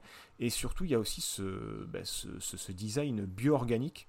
On, Ouais. on parlait des. Enfin, non, on n'a pas parlé des travaux de Giger. J'ai comparé la coloscopie de pH à des travaux bio- de Giger, pardon. biomécanique, tu voulais dire plutôt. Mais euh, Biomécanique. euh, oui, bio, bio- bio-organique, ouais, pardon, biomécanique, excusez-moi, je raconte vraiment de la merde. Euh, et donc ce truc euh, biomécanique, ce mélange de, de, bah, de vivant et de, et de machine, qui est quand même assez impressionnant. Il y a, je pense que c'est clairement un hommage à, à Alien. Enfin, il y a de fortes chances quand même. Il y a qu'à voir le premier boss, qui est, qui est, Ouais. qui est un Qui est alien. emblématique de toute façon. Ouais, ouais, bah. Oui. Voilà, le fameux boss euh, orange. Alors je sais pas d'où il vient d'où vient cette couleur, mais, euh, mais en tout cas, euh, qui, est, bah, qui est ni plus ni moins qu'un espèce de- d'alien qui vous attend. Euh, même le deuxième boss, ça, c'est un espèce de. C'est quoi? C'est un gros. C'est c'est un multi-trou de balle, je crois. C'est un trou de balle multiple. plus poétiquement, j'allais dire un bourgeon, mais ouais, c'est une espèce de gros bourgeon. Pour les amateurs de Jojo, on dirait des bourgeons qui posent Dio dans la saison 3. Euh, c'est une espèce de bourgeon avec des serpents qui en sortent et on sait jamais si c'est mécanique, si c'est biologique. un serpent, c'est un gros.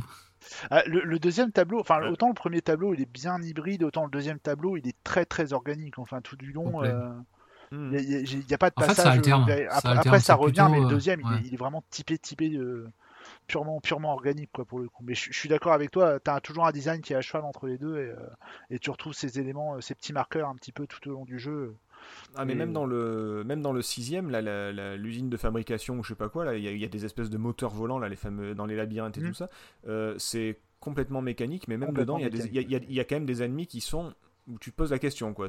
Ah ouais, mais t'as toujours un marqueur. Bah, de toute façon, c'est pareil. Même sur le premier boss, tu vois que c'est un alien qui lui-même est très organique et qui est relié par des câbles. Je veux dire, voilà, t'as as, toujours un marqueur l'un ou l'autre avec euh, toujours l'un ou l'autre qui prend le dessus, mais euh, ouais, ça c'est assez, euh, c'est enfin, c'est même super cool, même je dirais. Alors, pour les pas très calés comme moi, est-ce que, est-ce qu'on peut m'expliquer qui est qui est Giger? Hans Rudi Giger, moi je veux bien le faire si vous voulez. En fait, c'était un artiste allemand qui était peintre et aussi sculpteur, bah, qui a participé notamment à divers films, dont un qui est très connu, c'est Alien. Il a, il, a, il a, aidé en fait à, designer le xénomorphe euh, tel qu'on connaît. Et euh, mhm. il a participé aussi à d'autres films, enfin même s'il le renie un petit peu, comme euh, notamment La Mutante. on comprend qu'il ironie, ouais, effectivement. Ouais, on comprend qu'il ironie. Enfin bon, apparemment, il se serait inspiré, mais sans son accord. Enfin bon, bref. Euh, donc toujours est-il, lui était très intéressé par vraiment tout ce côté vraiment biomécanique. Il n'hésitait pas, par exemple, à intégrer des, éléments, euh, des, bouts de tuyaux, à, quelque chose qui était, qui était effectivement plus organique. Il a participé aussi à des, à des jeux vidéo comme Darkseid, qui était un jeu d'aventure, hein, qui était pareil, euh, très très inspiré de son univers. et voilà, c'est assez spécial, souvent provocateur. Euh, notamment, moi je me rappelle d'une de ses peintures qui, représentait le, sexe féminin, mais dans un camion de ben à, ben ordures. C'était assez particulier. Mais euh, voilà, il était très, très bien. Il, faisait beaucoup de mix entre les deux. Je, vous invite quand même à aller voir ses œuvres. Enfin, il y a quand même pas mal de trucs qui sont très malaisantes, mais pour autant très intéressantes. D'accord. Et c'est toujours très précis. Voilà. Euh, et du coup, euh, bah, R-Type, mine de rien, a, influencé beaucoup, beaucoup d'autres jeux qui ont repris la formule. Bah, à commencer par IREM, je ne sais pas si vous avez fait d'autres jeux qui, qui, vous ont fortement rappelé R-Type. Euh, je, vais en citer deux. Il y en a un qui s'appelle Image Fight, je ne sais pas si vous l'avez fait. Non, je qui pas est, bah, C'est ni plus ni moins que. Enfin, Marc et PH peut-être je... Non. Non, ça vous dit rien? C'est un R-Type, mais vertical en fait. Ah, bah voilà, merci. Ah, quand même, enfin un joueur, un vrai. Hein oh, pas, un mec, oh, hein, pas, un mec qui vient décorer. Oh, euh, oh, oh, les enfoirés. Euh, enfin, l'enfoiré, pardon. Et euh, qu'est-ce que je disais? Oui, donc c'est un R-Type vertical en fait, puis ça, ça, reprend le principe de.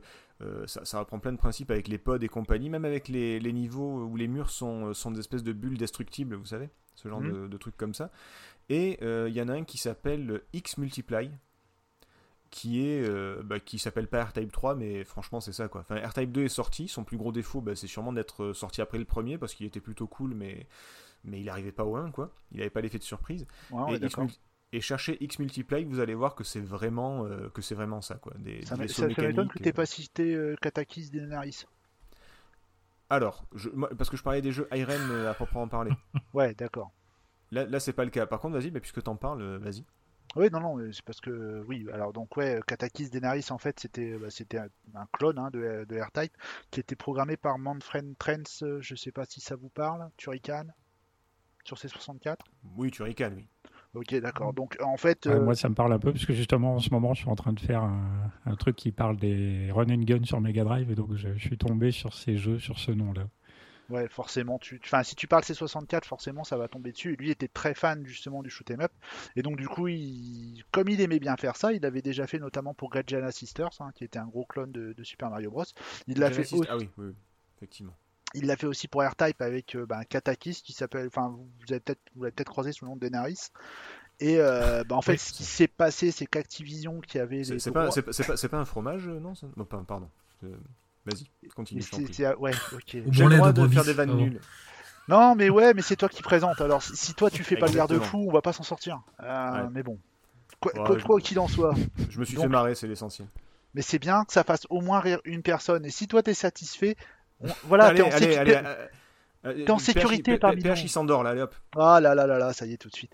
Donc bref, ouais, Activision avait les droits et donc du coup euh, n'a pas du tout apprécié de voir arriver cette version de, de- de- de ce clone de R-Type et donc du coup a, a dit simplement au gars, bon bah c'est pas compliqué, soit vous faites l'adaptation pour nous, soit bah voilà on vous attend à procès. Bah, pour l'équipe qui avait développé Katakis Denaris, bah c'était une aubaine parce qu'ils aimaient vraiment le jeu donc du coup euh, ils étaient ravis de faire l'adaptation et donc du coup c'est comme ça qu'on a vu débouler R-Type sur nos machines, sur les ordinateurs en tout cas. Mais voilà, sur les ordi. ouais. Voilà, Et euh, merci, euh, Père Castor. mais de rien. Euh, la bande son, peut-être que PH veut nous en parler un petit peu? Ben oui, donc justement tout à l'heure on parlait donc du fameux pseudo euh, Sclap, euh, Mm. qui est effectivement le pseudo du compositeur donc Masato Ishizaki comme tu l'as prononcé. Euh, il n'a pas forcément énormément travaillé euh, dans le jeu vidéo. Alors à l'époque oui, mais je veux dire il n'a pas beaucoup beaucoup de jeux à son actif finalement puisque il a quitté, euh, euh, enfin ARM a arrêté de faire des jeux au milieu des années 90 il me semble. Mhm. Et lui, il travaillait alors chez SNK et il bossait justement pour des pachinko et il est devenu musicien professionnel ça. après coup. Euh, sinon, euh, bah, je suis tombé sur une interview du coup où il explique euh, tout un tas de choses au niveau de ce qu'il a fait sur AirType. Alors c'est intéressant de noter que dans les musiques d'AirType, on n'entend pas du tout de batterie ou de percussion parce qu'il explique qu'il ne savait tout simplement pas comment on composait ce type de son avec les, on va dire, les instruments d'époque pour faire de la musique pour le jeu vidéo. Alors, il le dit, on a lu la même, la même interview, effectivement, il dit qu'il n'y a pas de percussion parce qu'à l'époque, il savait produire ce.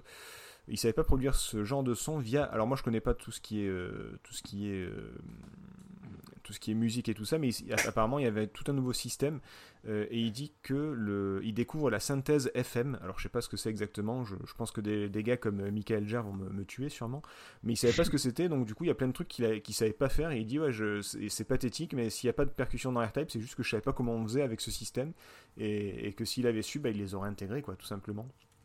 C'était vraiment des, des débutants quoi les gars. Et pourtant, techniquement, Ouais, ils ont fait quand même des trucs. Enfin, je, je sais pas si vous avez euh, eu le temps d'observer un petit peu le- le- le- les mouvements en fait de, de tous les ennemis. Par exemple, au troisième tableau, il y a une espèce de dragon. En fait, quand tu tires dessus, bah paf, tous les éléments ont leur propre vie. Enfin, il y, a- il y a des trucs en termes de programmation pure. C'était quand même Ah oui. assez ouf ce qu'ils ont fait, quoi. Ah oui non mais attention, le, là, là, là, il parle uniquement de, de, de musique et c'est vrai Ouais, que. mais il y a eu- alors je- après, euh, je, je sais qu'à cette époque-là, que ce soit sur les machines 8 ou 16 bits, bien souvent, en fait, le musicien, c'est lui qui programmait aussi la musique, qui encodait lui-même la musique. D'accord C'est Ouais. quelque chose qui se faisait beaucoup à cette époque-là, mais euh, je suis assez surpris qu'il n'y ait pas eu, euh, il y ait pas eu le- les, les équipes de programmation du jeu en proprement parler, ne soient pas dû lui prêter main forte. Mais bon, euh, ça se faisait beaucoup. Hein. David Whittaker avait son propre format d'enregistrement et il codait lui-même ses trucs. Donc je pense que ça se faisait, j'ai pas de souci. Mais ça m'étonne que voilà, il n'y ait pas eu autre chose quand je vois ce qu'ils ont fait à côté. Voilà, ça m'a un peu surpris, c'est tout. C'est. Bon après, paradoxalement, euh, le fait que les musiques soient un petit peu plus épurées est peut-être euh, bénéfique pour le jeu, puisque comme c'est un jeu où il y a beaucoup de bruitage de toute façon, euh, euh, on explique, hein, il avait l'air d'expliquer aussi un peu dans l'interview que plus il essayait d'enrichir ce qu'il faisait, finalement, moins c'était peut-être agréable à l'écoute, parce que du coup, c'était perdu au son, euh, dans l'univers sonore ambiant, puisqu'il y a entre les tirs et les explosions, voilà, ça masque un petit peu forcément son travail à lui. Ouais.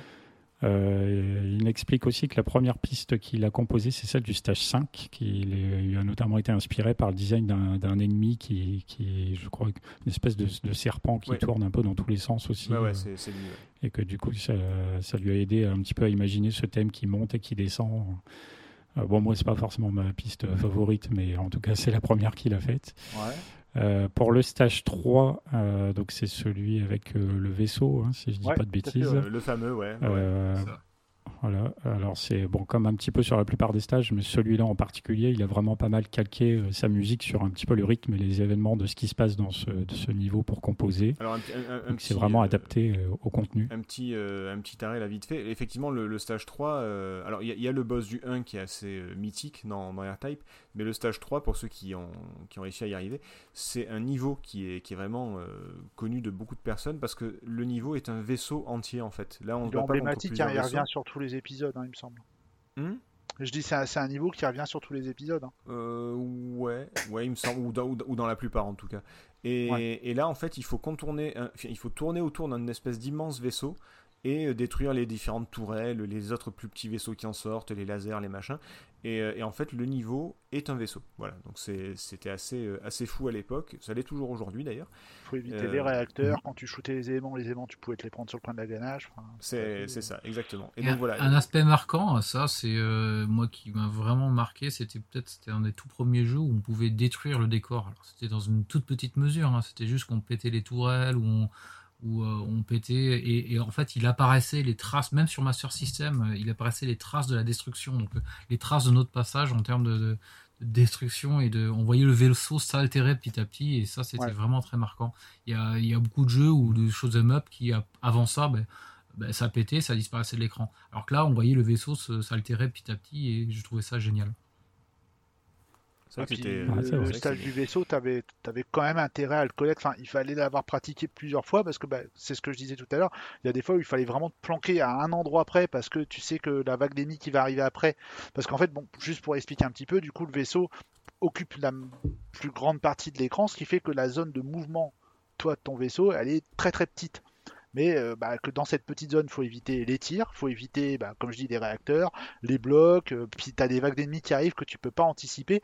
Et des fois, en fait, le vaisseau, comme il se déplace tout au long du niveau, euh, c'est-à-dire vers le haut ou vers le bas, bah, il y a des fois où bah, il faut vite choisir un endroit où se mettre parce que le vaisseau va se déplacer et que tu pourras plus te déplacer par là après, parce que le passage est très petit, et pour peu que tu te sois planté, eh ben voilà. Alors, Ce qui fait que oui. J'aurais juste un petit. Euh, j'en ai parlé d'un point particulier sur AirType par rapport un peu à cette difficulté, mais on, va en parler après. on va juste laisser PH euh, terminer sur, le, sur la musique, pardon. Ouais. et, donc, euh, du coup, s'inspirait de, ce qui se passait à l'écran pour, pour faire la musique. Ce qui était souvent le cas chez les programmeurs, de, enfin, chez les musiciens de l'époque en fait. Mais et du coup, euh, c'est ce qui fait qu'il explique que lui, euh, le premier stage, bien que je pense que c'est une musique qui globalement est assez appréciée et connue, bah, paradoxalement, lui, il a eu un petit peu plus de mal peut-être à la faire, parce que justement, le premier stage est peut-être pas aussi identifié euh, visuellement et en termes d'événements, on va dire, à l'intérieur que d'autres stages du jeu. Effectivement. donc ça, c'était. Mais donc là, il a cherché juste à composer une musique qui donnait envie d'aller à la suite, qui ouvrait vraiment l'aventure, quelque chose d'excitant. Et c'était vraiment l'esprit. Euh, bah, c'est plutôt réussi parce que c'est la, musique du niveau 1 qui généralement reste, euh, reste dans la tête. Oui, clairement. La, musique, euh, voilà, le Battle Theme, je crois qu'il s'appelle, du stage 1 est vraiment sympa. Après, moi, titre perso, j'aime assez bien aussi le, celle du stage 4, Granulationes, si on dit ça comme ça, je ne sais pas mais qui est assez sympa aussi. Un petit côté un peu solennel, un peu comme j'ai entendu là, sur l'émission d'oscillation de No Life qui ah. en avait parlé. Oui. Euh, où il disait qu'il y avait un côté un petit peu euh, kung-fu, un truc un peu respectueux, en même temps euh, aventure, épique, enfin assez, assez, bien fichu. Masato Ishizaki. Ouais, je vous dis, hein, il, fait, il fait de la musique et tout, donc cherchez-le, c'est vraiment sympa. Bon, après, faut aimer, lui, il est très très blues et compagnie, c'est un guitariste et faut, faut aimer, mais, mais c'est cool. Il aimerait pas aimer Eric Clapton par hasard? Quand tu sais. et le blues. Et le blues. Avec, avec AS à la fin, surtout, c'est important. Euh, donc du coup, on a vu le design biomécanique, le, la force, la bande son, les, les, boss qui sont très impressionnants aussi, mine de rien.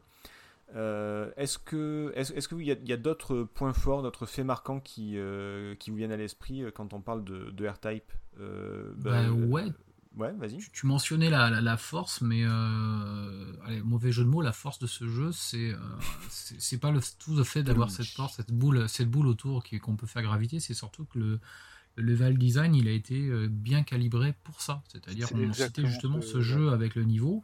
Euh, le vaisseau, on fait, on tourne autour du vaisseau. Enfin, on commence devant, après on va, on passe par l'arrière, on se met en bas. Mais euh, c'est là où on joue de ces trucs-là pour la lancer à l'avant, pour qu'elle aille dégommer des tourelles avant le mhm. passage de vaisseau, ou on le fixe à l'arrière pour pouvoir une fois qu'on est, euh, qu'on a le gros vaisseau derrière soi, pour dégommer les petites tourelles qui sont pour le coup derrière. Et l'ensemble du level design a été calibré. pour ce petit module de force et c'est super bien équilibré avec ça quoi. Et je trouve c'est ce qui, ce qui, c'est ce qui le marque, ce, qui le rend marquant ce jeu. Ah, bah, alors, euh, donc il y avait effectivement ça. Euh, Nico, tu avais quelque chose à rajouter sur les, les points forts peut-être ou euh, Non, bah en fait j'allais rebondir sur ce que disait Marc, où je trouvais justement qu'au niveau du level design, mais c'est ce que je disais un petit peu tout à l'heure quand on parlait de la, découverte du jeu, c'est que chaque tableau a sa surprise. quoi. Il y a toujours un truc, et encore une fois, enfin tout est bien construit, c'est-à-dire que le level est bien construit, la musique qui va avec est bien construite, parce que je sais pas si vous vous rappelez tous, mais quand on arrive sur ce boss, à la fin, il y, a une espèce d'introduction de la musique qui, qui introduit. Tu sais que tu vas arriver sur un truc, t'as pas une musique répétitive comme tu pourrais avoir dans d'autres shoot 'em up ou autre chose. Et euh, enfin voilà, l'ensemble du jeu se tient euh, vraiment, euh, que ce soit au niveau de la musique, au niveau des graphismes, au niveau du gameplay, au niveau de ce que tu vas avoir. Euh, voilà, c'est vraiment, je trouve que c'est assez fantastique pour un coup d'essai et pour des gens qui sont assez humbles en disant, voilà, on n'était pas vraiment sûr de ce qu'on faisait, on n'était pas sûr de nos idées. Moi, je trouve que le résultat, il est quand même assez incroyable. Et encore une fois, c'est une sorte, comme, comme tous les grands jeux, c'est une forme d'harmonie qu'il y a sur tous les aspects du jeu. Et euh, même, on pourra citer des points faibles qui, pour moi, n'en sont pas, parce qu'on pourrait citer sa, difficulté, et puis finalement le fait qu'il est relativement court. Euh, encore sa difficulté le rend long parce que pour avoir le bout, il faut vraiment se, retrouver les manches. Mais euh, le fait que les niveaux soient courts, finalement, quand on mettait, je me souviens, 5 ou 10 francs dans une, dans une borne d'arcade, c'était déjà une somme, pour finir, c'est 25 fait à l'époque. et ben, en fait, on fait pendant trois crédits, on tente d'aller un peu loin dans le jeu, puis à fait finalement pour, pour économiser du temps de jeu, puis pour continuer à profiter de ce spectacle émerveillant, euh, c'était c'était ben, on reprend au début du jeu, et puis après finalement la force du par cœur euh, fait qu'on progresse vachement plus rapidement, puis on a toujours plaisir à recommencer le premier niveau euh, avec un crédit, parce qu'on joue euh, un quart d'heure de plus, en plus, parce qu'on sait qu'on va aller au moins jusqu'au niveau 4 avec un seul crédit, même quand on n'est pas très très fort, parce que les quatre premiers niveaux quand même arrivent à s'enchaîner, pour peu qu'on connaisse un petit peu le jeu à, force. quoi. Et, ce, jeu avec des niveaux finalement assez courts, et c'est ça, le rend, ça, le rend, ça le rend puissant parce que pour, pour l'arcade, il était très très bien fait pour ça. Et puis même sur console, on avait toujours plaisir à s'y euh, replonger, ne serait-ce que, que 20 minutes. quoi. C'était pas, c'était pas un, Zelda, mais c'était aussi ce qui faisait sa porte. C'était quelque chose d'immédiat. On y jouait 20 minutes, on était content parce qu'on arrivait déjà jusqu'au cinquième niveau.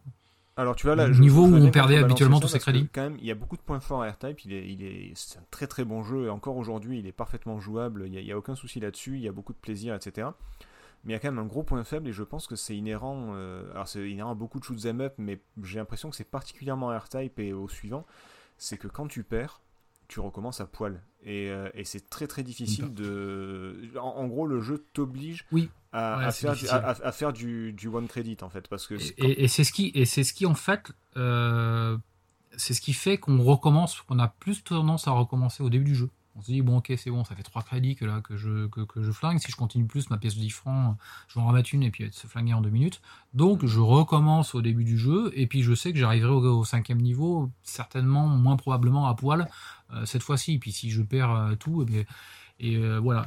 Quelque chose de novateur aussi, c'est la notion de checkpoint, parce qu'il y a finalement peu de choses M up. Avant, on, on, mourait, puis on réapparaissait tout de suite et à l'endroit en question. Alors, souvent à poil, c'est le principe euh, général souvent dans, les choses up mais on, là, dans AirType, on recommence, euh, euh, je sais pas, il y a peut-être que trois niveaux, et chaque niveau est commencé et, décomposé en deux, voire trois parties. Quoi.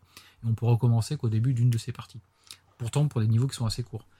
donc on revient, ce que je vous entends, c'est qu'on revient en arrière. Et bah, ce retour en arrière, il peut, il peut effectivement, il peut vite agacer. Euh, en, fait, ce qui, est dommage, c'est que quand tu, tu te dis, ça y est, je suis enfin au quatrième ou au cinquième niveau, et là tu perds. Et là tu te dis, mais laisse tomber. C'est, c'est pas impossible, mais, mais c'est très très. Genre, tu te fais tuer par le boss, c'est très très compliqué.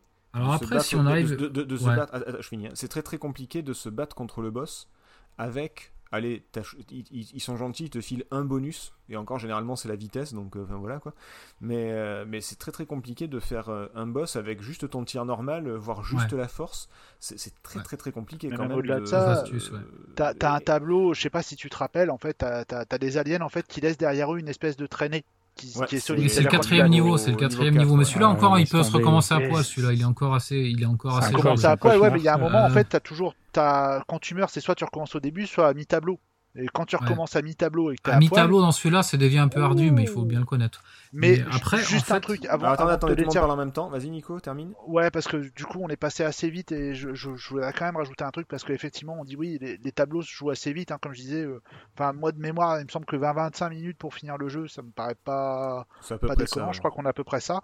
Mais euh, bizarrement, on a quand même un, rythme qui est quand même assez lent dans le jeu. C'est-à-dire que le, le scrolling défile assez lentement Et comme tu dis, on, on va le refaire et re-refaire et re-refaire parce que bah, il y a des passages comme le début du deuxième tableau, bon, même si tu as quand même un ou deux bonus de mémoire, quand tu commences complètement à poil, euh, bon, tu t'accroches un peu. Seulement, tu es censé avoir les flammes là, qui, qui vont le long des parois et Oui.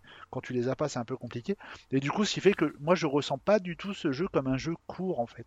Parce que justement, j'ai tellement dû refaire et re-refaire qu'au final, euh, enfin, j'ai j'ai quand même la sensation d'avoir joué à un jeu qui était Ah quand oui, non, même mais relativement oui, parce que ça, Oui. c'est les jeux à l'ancienne, c'est-à-dire que tu peux, quand tu les, même un Megaman ou n'importe quoi, tu les finis en 20 minutes, mais t'as mis 6 mois pour réussir à les finir en 20 minutes. C'est ça. Ça, c'est voilà. assez classique. Non, non, moi, c'est vraiment le côté où tu arrives au niveau euh, 6, tu perds contre le boss, tu te dis, bon, bah c'est bon, je peux éteindre la console ou, euh, ou je peux laisser tomber mon crédit, ça Exactement. arriverait jamais.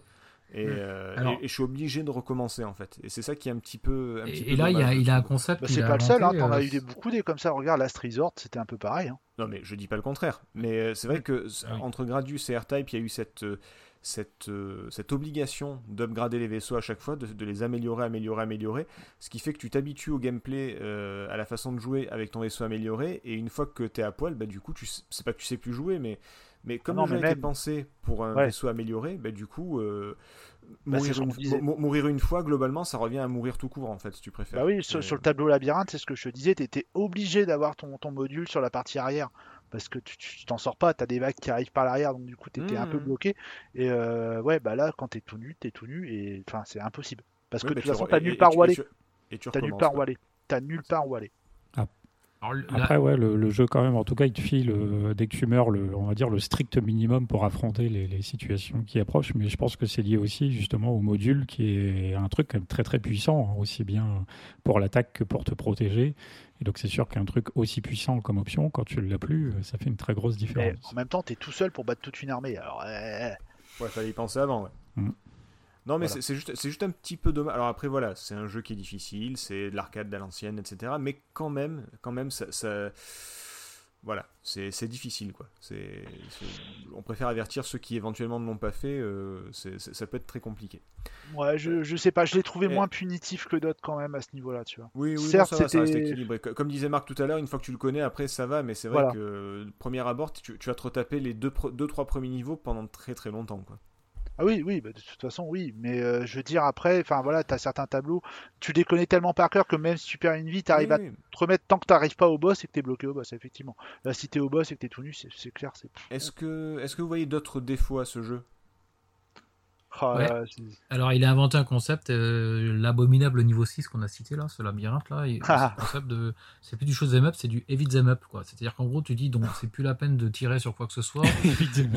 c'est, juste qu'il faut que j'évite tout ce qui se présente à l'écran et que je, que je sois dans le bon timing. Euh, il a inventé ce. anglais, euh, du dodge, du dodge them up, voilà, ça. non, mais il y en avait un jeu, un affreux shoot'em up que j'avais fait sur PS1 à l'époque, ça s'appelait X2. Euh, c'était ça, quoi. C'est-à-dire que ton tir était de toute façon pas assez puissant pour, pour nettoyer ce qui, te, qui se présentait à l'écran, même une fois que tu étais bien upgradé. Donc c'était plus un shoot'em up, c'était un heavy them up. euh, C'est là que- Et là, donc R-Type, euh, le niveau 6, il, il ressemble un peu à ça. Et ensuite, il a inventé un, le, le speed up. Euh, piège, c'est-à-dire qu'au bout d'un moment, il faut pas chercher à prendre les speed up, sinon c'est le, le truc qui te fait te jeter contre les parois Ah contre ouais. les petites boules du niveau 4. Et Donc il faut s'en tenir à deux hein. et puis pas une, de- pas une de plus parce que sinon tu te fais avoir. Mais ça, je faut- c'est, c'est, c'est le speed up piège. D'autres jeux, d'autres choses up l'ont, l'ont, l'ont, l'ont fait après lui. Et les bonus pièges aussi, parce que des fois, c'est pareil, t'as un certain type de tir, tu dis, tiens, je vais prendre l'autre, s'ils l'ont mis là, c'est que ça doit être utile. Et merde, j'aurais peut-être pas lu. Genre au deuxième tableau, bah, ce qui est utile, c'est d'avoir effectivement ces espèces de flammes qui longent les parois, parce que t'as beaucoup d'ennemis qui sont dans les parois. Et euh, il y a un moment, tu prends le laser, et là, tu te rends compte que, ah merde, j'aurais peut-être pas dû. ça, ça, ça arrive Ah, ça, souvent ça, après, c'est- pas des défauts inhérents euh, au, au jeu, c'est plus des, des, des, des, des boulettes, très drôle pour un shoot'em up, des boulettes de, de joueurs qui connaissent pas encore. Mais bon, voilà.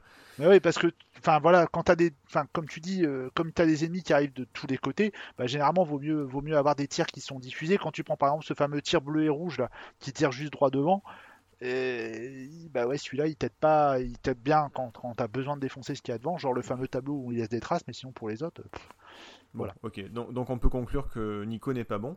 Est-ce que, euh. Marc, est-ce que, est-ce que tu as pu trouver une revue de presse? Parce que je sais que c'est pas évident. euh, Alors euh, c'est des- assez compliqué parce que alors c'est c'est, compliqué dans la mesure où déjà les, les jeux, les, les bandes d'arcade en 87, enfin c'est- ça n'était pas testé dans la presse. Alors déjà il y a peu de presse. On va citer évidemment l'incontournable Tilt qui était là depuis le début des années 80, 83.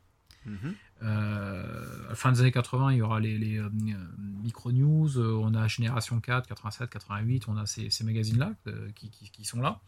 Euh, donc quand on veut aborder le R-Type arcade, euh, on n'a rien, on n'a pas de presse dessus. Et c'est d'ailleurs un manque et c'est très très curieux parce que euh, tout ce qui nous faisait rêver à l'époque, c'était les bandes d'arcade. Enfin, pas tout, mais ça nous faisait rêver en grande partie, nous, passionnés de jeux vidéo. Et qu'il n'y ait pas plus de traitement dans la presse idéologique, de, vidéoludique de, de ça, c'est quelque chose d'assez étonnant. Assez étonnant, d'autant plus que pour R-Type, euh, tout le monde s'accorde à dire que dès qu'on va faire mention de sa presse du jeu, que c'est déjà un jeu de culte. C'est déjà en 89, quand on, pour les premiers tests dans la presse, euh, toutes les accroches euh, de présentation du jeu, c'est R-Type incontournable, culte, futur grand classique. Enfin, il était déjà grand classique en 89 quand la presse le mentionne. Euh, bah oui, mais grand classique de quoi? Vous en avez jamais parlé dans la presse avant Il y avait peut-être un marché, une niche pour parler des jeux d'arcade, c'est euh, c'est- assez curieux. D'autant que le peu de presse qui parlait de l'arcade, fin des années 80, euh, dans Génération 4, il y avait l'excellent. euh, ah, les articles qui s'appelaient Sous les arcades, dans Génération D'accord. 4, ou euh, dans d'autres magazines, il y avait l'arcade dépasse les bornes, bon, pour, le, pour le jeu de mots, et que ces articles-là, moi j'en étais très très très friand, quoi, pour, pour lire euh, à 12-13 ans euh, un, un Génération 4, c'était comme, euh, je l'ai déjà cité, mais c'était comme un, bouquin de cul dans une caserne de, de, de légionnaires, quoi, si tu veux, c'était c'était quelque chose, c'était un graal, quoi. on avait un magazine qui pour, traitait la... de jeux vidéo, Merci pour la En étant- On- on imagine- en étant, en étant passionné de, en étant passionné de jeux vidéo. Donc voilà, peu rien de qui abordait la presse, euh, du moins sur la carte. Donc ce jeu est passé sous silence, bien que mentionné comme étant un immense euh, succès et un, jeu déjà culte. Alors on va s'intéresser à Tilt au 1er janvier, en janvier 89, qui, alors là, euh, c'est assez rigolo parce que donc il teste donc le, sa version Master System. Master System, alors là, ils le mettent 17 sur 20. Euh, mission, alors, pour l'aspect croustillant, c'est qu'ils disent que c'est mission accomplie pour Sega, qui a réussi la, la conversion d'un l'un de ses plus grands succès d'arcade. Alors là, c'est assez rigolo parce qu'ils disent que c'est c'est un jeu Sega. Euh, et ce qu'on retrouve un peu plus loin, euh, de- un peu plus tard, c'est que euh, sur un jeu, quand ils parlent de la- des versions PC Engine, là aussi, ils le présentent comme étant un jeu Sega. Alors ça c'est assez curieux. J'ai ressorti une boîte, je me suis dit mais putain mais les testeurs ils ont fumé. Ils n'ont pas, possible. distribué ou autre chose J'ai repris, j'ai repris un, un du d'un R-Type euh, PC Engine. Ah Non, non, non, c'est pas euh, c'est marqué, c'est même marqué IREM nulle part sur la boîte, sauf sur la sur la U-card en question licencé licensed from IRM Corp. Donc euh, non, il y a rien Est-ce que les bornes n'ont pas donc été distribuées par Sega ou un truc comme ça? Il y a peut-être une chance, mais je C'est n'ai possible, pas, ouais. euh, je n'ai rien trouvé. Ouais. Deux trois recherches et je trouvais pas, je trouvais pas Parce que c'est sûr et certain sur les versions NEC. euh, Enfin, euh, moi j'ai les boîtes et enfin il y a Sega nulle part. Enfin, vraiment. ARM oui, Mhm. mais pas, pas Sega quoi. Bah, bizarre. Bon, après, à l'époque, Oui. tu sais, c'est un, peu comme, euh, c'est un peu comme tes parents qui appellent toujours la Nintendo alors que, que tu joues à la Play, tu vois, où toutes les consoles portables, c'est des Game Boy. C'est peut-être Oui. peut- peut-être qu'à l'époque, il y avait que Sega qui distribuait, et les gars, ils ont dit, ouais, c'est encore un jeu Sega, ça. C'est- C'est c'est possible aussi. hein. Bon, moi. Puisqu'en fait, Euh, en- en, va- va- Vas-y, continue, je t'en prie. en février 89, quand ils présentent les, la PC Engine, ils disent, ils le citent, on ne présente plus ce grand jeu d'arcade de Sega, meilleur shot de sa génération. Euh, Ouais, bizarre. assez, assez bizarre. Un- mais après, finalement, ils y reviennent un peu plus loin parce qu'en décembre 89, euh, ils disent euh, donc euh, le jeu sur Master System a été élu le meilleur short console. Et là, ils soulignent bien IREM, enfin, ils le mettent en majuscule. Ce jeu d'arcade d'IREM en majuscule. Donc peut-être qu'ils se sont aperçus qu'ils avaient fait une boulette auparavant et qu'il fallait quand même euh, remettre ça chez, chez En, même temps, euh, il y avait quand même beaucoup, beaucoup de boulettes dans les magazines de l'époque. et On se, Ouais. on se souvient de certains tests qui ont été écrits et pas corrigés. Enfin voilà, c'est. euh, je- Donc c'est pense des... que- Ouais. Je pense que c'est tout simplement une boulette, quoi. Donc ces mois de janvier-février 89, euh, on va noter un peu de divergence dans les tests euh, et chez les testeurs. Euh, Génération 4, quand ils le testent, donc sur Atari ST cette fois-ci. Euh, un, coup, c'est très difficile, un coup ça ne l'est pas. Euh, un coup c'est super bien adapté et un coup ça ne l'est pas. Donc Génération 4, un vaisseau qui répond à merveille, difficulté parfaitement dossée, le mode continu permet finalement de ne pas abandonner, de pas euh, de reprendre le jeu et il trouve ça que c'est une excellente conversion. Euh, alors qu'un autre testeur, le deuxième testeur dans le jeu, il dit c'est une adaptation pas géniale. Oubliez la version arcade pour juger. Euh, Tilt, lui, c'est AHL qui s'y colle et euh, qui dit que c'est un des shots les plus durs. Donc lui, il n'est pas d'accord, il dit que c'est très dur. Euh, R-Type est passionnant, même si son animation n'est pas un modèle du genre. Surtout si on le compare à Denaris sur Amiga. Alors, il y a quelque chose qui est assez amusant de noter. Ouais. C'est que, alors, dans le tilt du, de janvier 89, donc du mois qui précède, là où ils ont testé la version Sega Master System et qui ont mis la note de 17 sur 20, euh, sur la même page, je dis bien sur la même page, hein, ils testent Denaris sur Amiga, euh, Con surpassant l'original en lui mettant la note de 19 sur 20. Ouais. Et AHL remet une couche en, février 89. Donc il dit que les, effets sonores auraient mérité mieux, euh, euh, ratage de l'animation euh, n'est pas parfaite. Et euh, il mentionne aussi la version euh, Spectrum qui a la note de 17 sur 20, qui pour lui, euh, là par pour le coup, est une réussite. Et par contre, ils font une, un- une comparaison Amiga vs ST. Donc parce qu'à à ce moment-là, il n'y avait pas la version Amiga, il n'y avait que la version ST qui était testée et sortie. Et par contre, sur Amiga, il y avait le fameux Daenerys, le clone que tu, que tu as cité. Et ils disent, alors là, c'était pour bien alimenter la guerre entre Amiga et Atari, supériorité écrasante sur l'animation, pas de véritable concurrence, car R-Type sur... euh, enfin, bon, ce n'est pas Daenerys. Entre guillemets, ça n'est pas Daenerys. Donc, euh, voilà. Euh, Amiga, euh, R-Type sur ST se fait défoncer par Daenerys sur euh, Amiga. Voilà pour la petite histoire. La, la copie est plus forte que l'original. Et euh, Ouais. là, je vais, je vais passer de pas, pas à côté de pas mal de choses, mais euh, pour aller vite, euh, pour cette petite histoire, c'est que euh, dans cette année 89, on retrouve beaucoup de présentations, que ce soit à Joystick, alors en fin 89, mais dans leur numéro de janvier 90, ou à Tilt dès février-mars, euh, février 89, euh, où il est fait des présentations de l'import française de la PC Engine, et du coup avec R-Type pour porte-étendard. Et là, il est vraiment cité l'écrasante euh, domination de cette petite NEC PC Engine sur euh, tout ce qui bouge. Euh, où il est vraiment souligné la- la- ben, le, le caractère parfait de la conversion. euh, et là, la version R-Type sur PC Engine est absolument sensée. Euh, tu l'as cité, mais Ouais, R-Type D1 ne comporte que les, les quatre premiers niveaux de R-Type Mhm. mais super conversion. Et en fait, quand on lit, quand on parcourt la presse de cette année 89, euh, ça donne envie d'avoir une, une NEC PC Engine. Parce que euh, le tilt de 73 de décembre 89, euh, console 16 bits, euh, la fin des micros, point d'interrogation. Là où ils encensent évidemment la version NEC par rapport, cette fois-ci, à la version Amiga qui est sortie. Version Amiga qui a eu la note de 18 sur 20. Donc meilleure que sur la version Atari ST. Le tilt d'or, cette fin 89 du meilleur shot sur console revient à la version Master System, déjà un grand classique. Et euh, j'aimerais mentionner les versions Game Boy, puisque après, euh, quand euh, il a été adapté sur CPC, on a eu, j'ai trouvé un test en mars 89 euh, qui le dit très mauvais. Présenté R-Type, point d'interrogation, inutile, cette version CPC est bien sûr, alors là c'est, tout est dans le bien sûr, hein, ils disent bien sûr très décevante, comparée aux 16 bits ou aux consoles. Donc la version CPC, mais on le sait, hein, elle est extrêmement mauvaise, sauf qu'après elle a été réadaptée dans les années 2010. Ouais, Euh, mais là, ils ont euh, fait une super version, tout à l'heure elle avec les était- différentes elle- versions. Parce que... Ouais, voilà, ouais, J'y rejoué, cet après, mais bon. Bon, juste pour finir, euh, parce qu'après, les seules conversions qu'il y a eu, c'était les versions Game Boy en 91. Je parle vraiment du R-Type euh, 1 original, évidemment. Il y aura Super R-Type, il y aura bien d'autres euh, suites et versions de R-Type, mais dans la Mhm. version originale de R-Type, il a été converti en Game Boy. Alors là, c'est le jour et la nuit. Là, c'est intéressant de noter qu'on est très, très divergent. Alors, console plus, voilà ce qu'ils disent. Donc, en septembre 91, ils disent R-Type a eu son temps. Graphisme flou, vaisseau trop lent, décor vide, euh, scrolling hésitant. euh, enfin, il le défonce. Euh, qui- Qu'est-ce qui dit, qui ça? C'est le. Console Plus, Console Plus. Alors c'est un testeur qui s'appelle Pingos en septembre 91.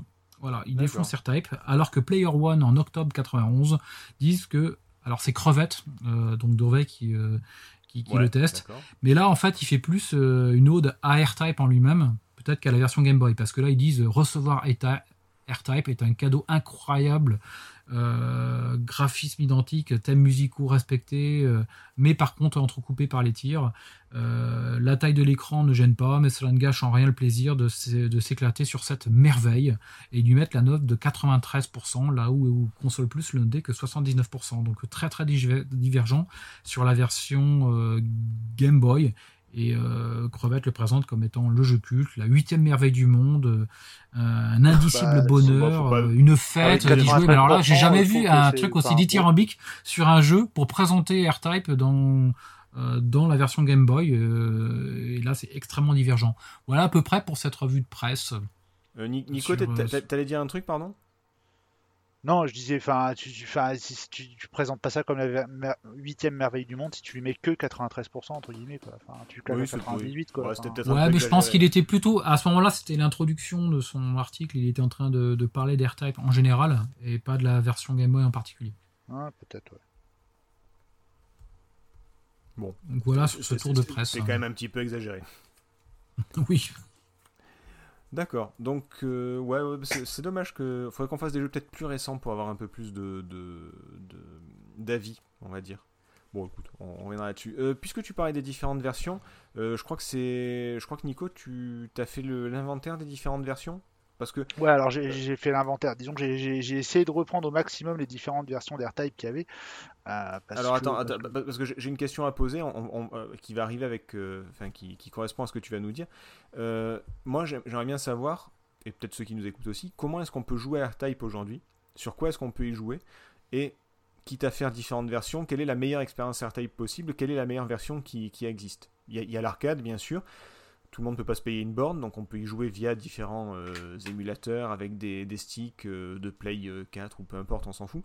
Mais après, au niveau console ou, ou micro, euh, quelles sont les différentes versions et lesquelles sont bonnes, lesquelles sont, sont nulles? Alors, ça, dépend après si t'es fortuné, vraiment fortuné, parce qu'il y, y a une version X68000 qui est, Ah, bon, voilà, qui, qui est arcade.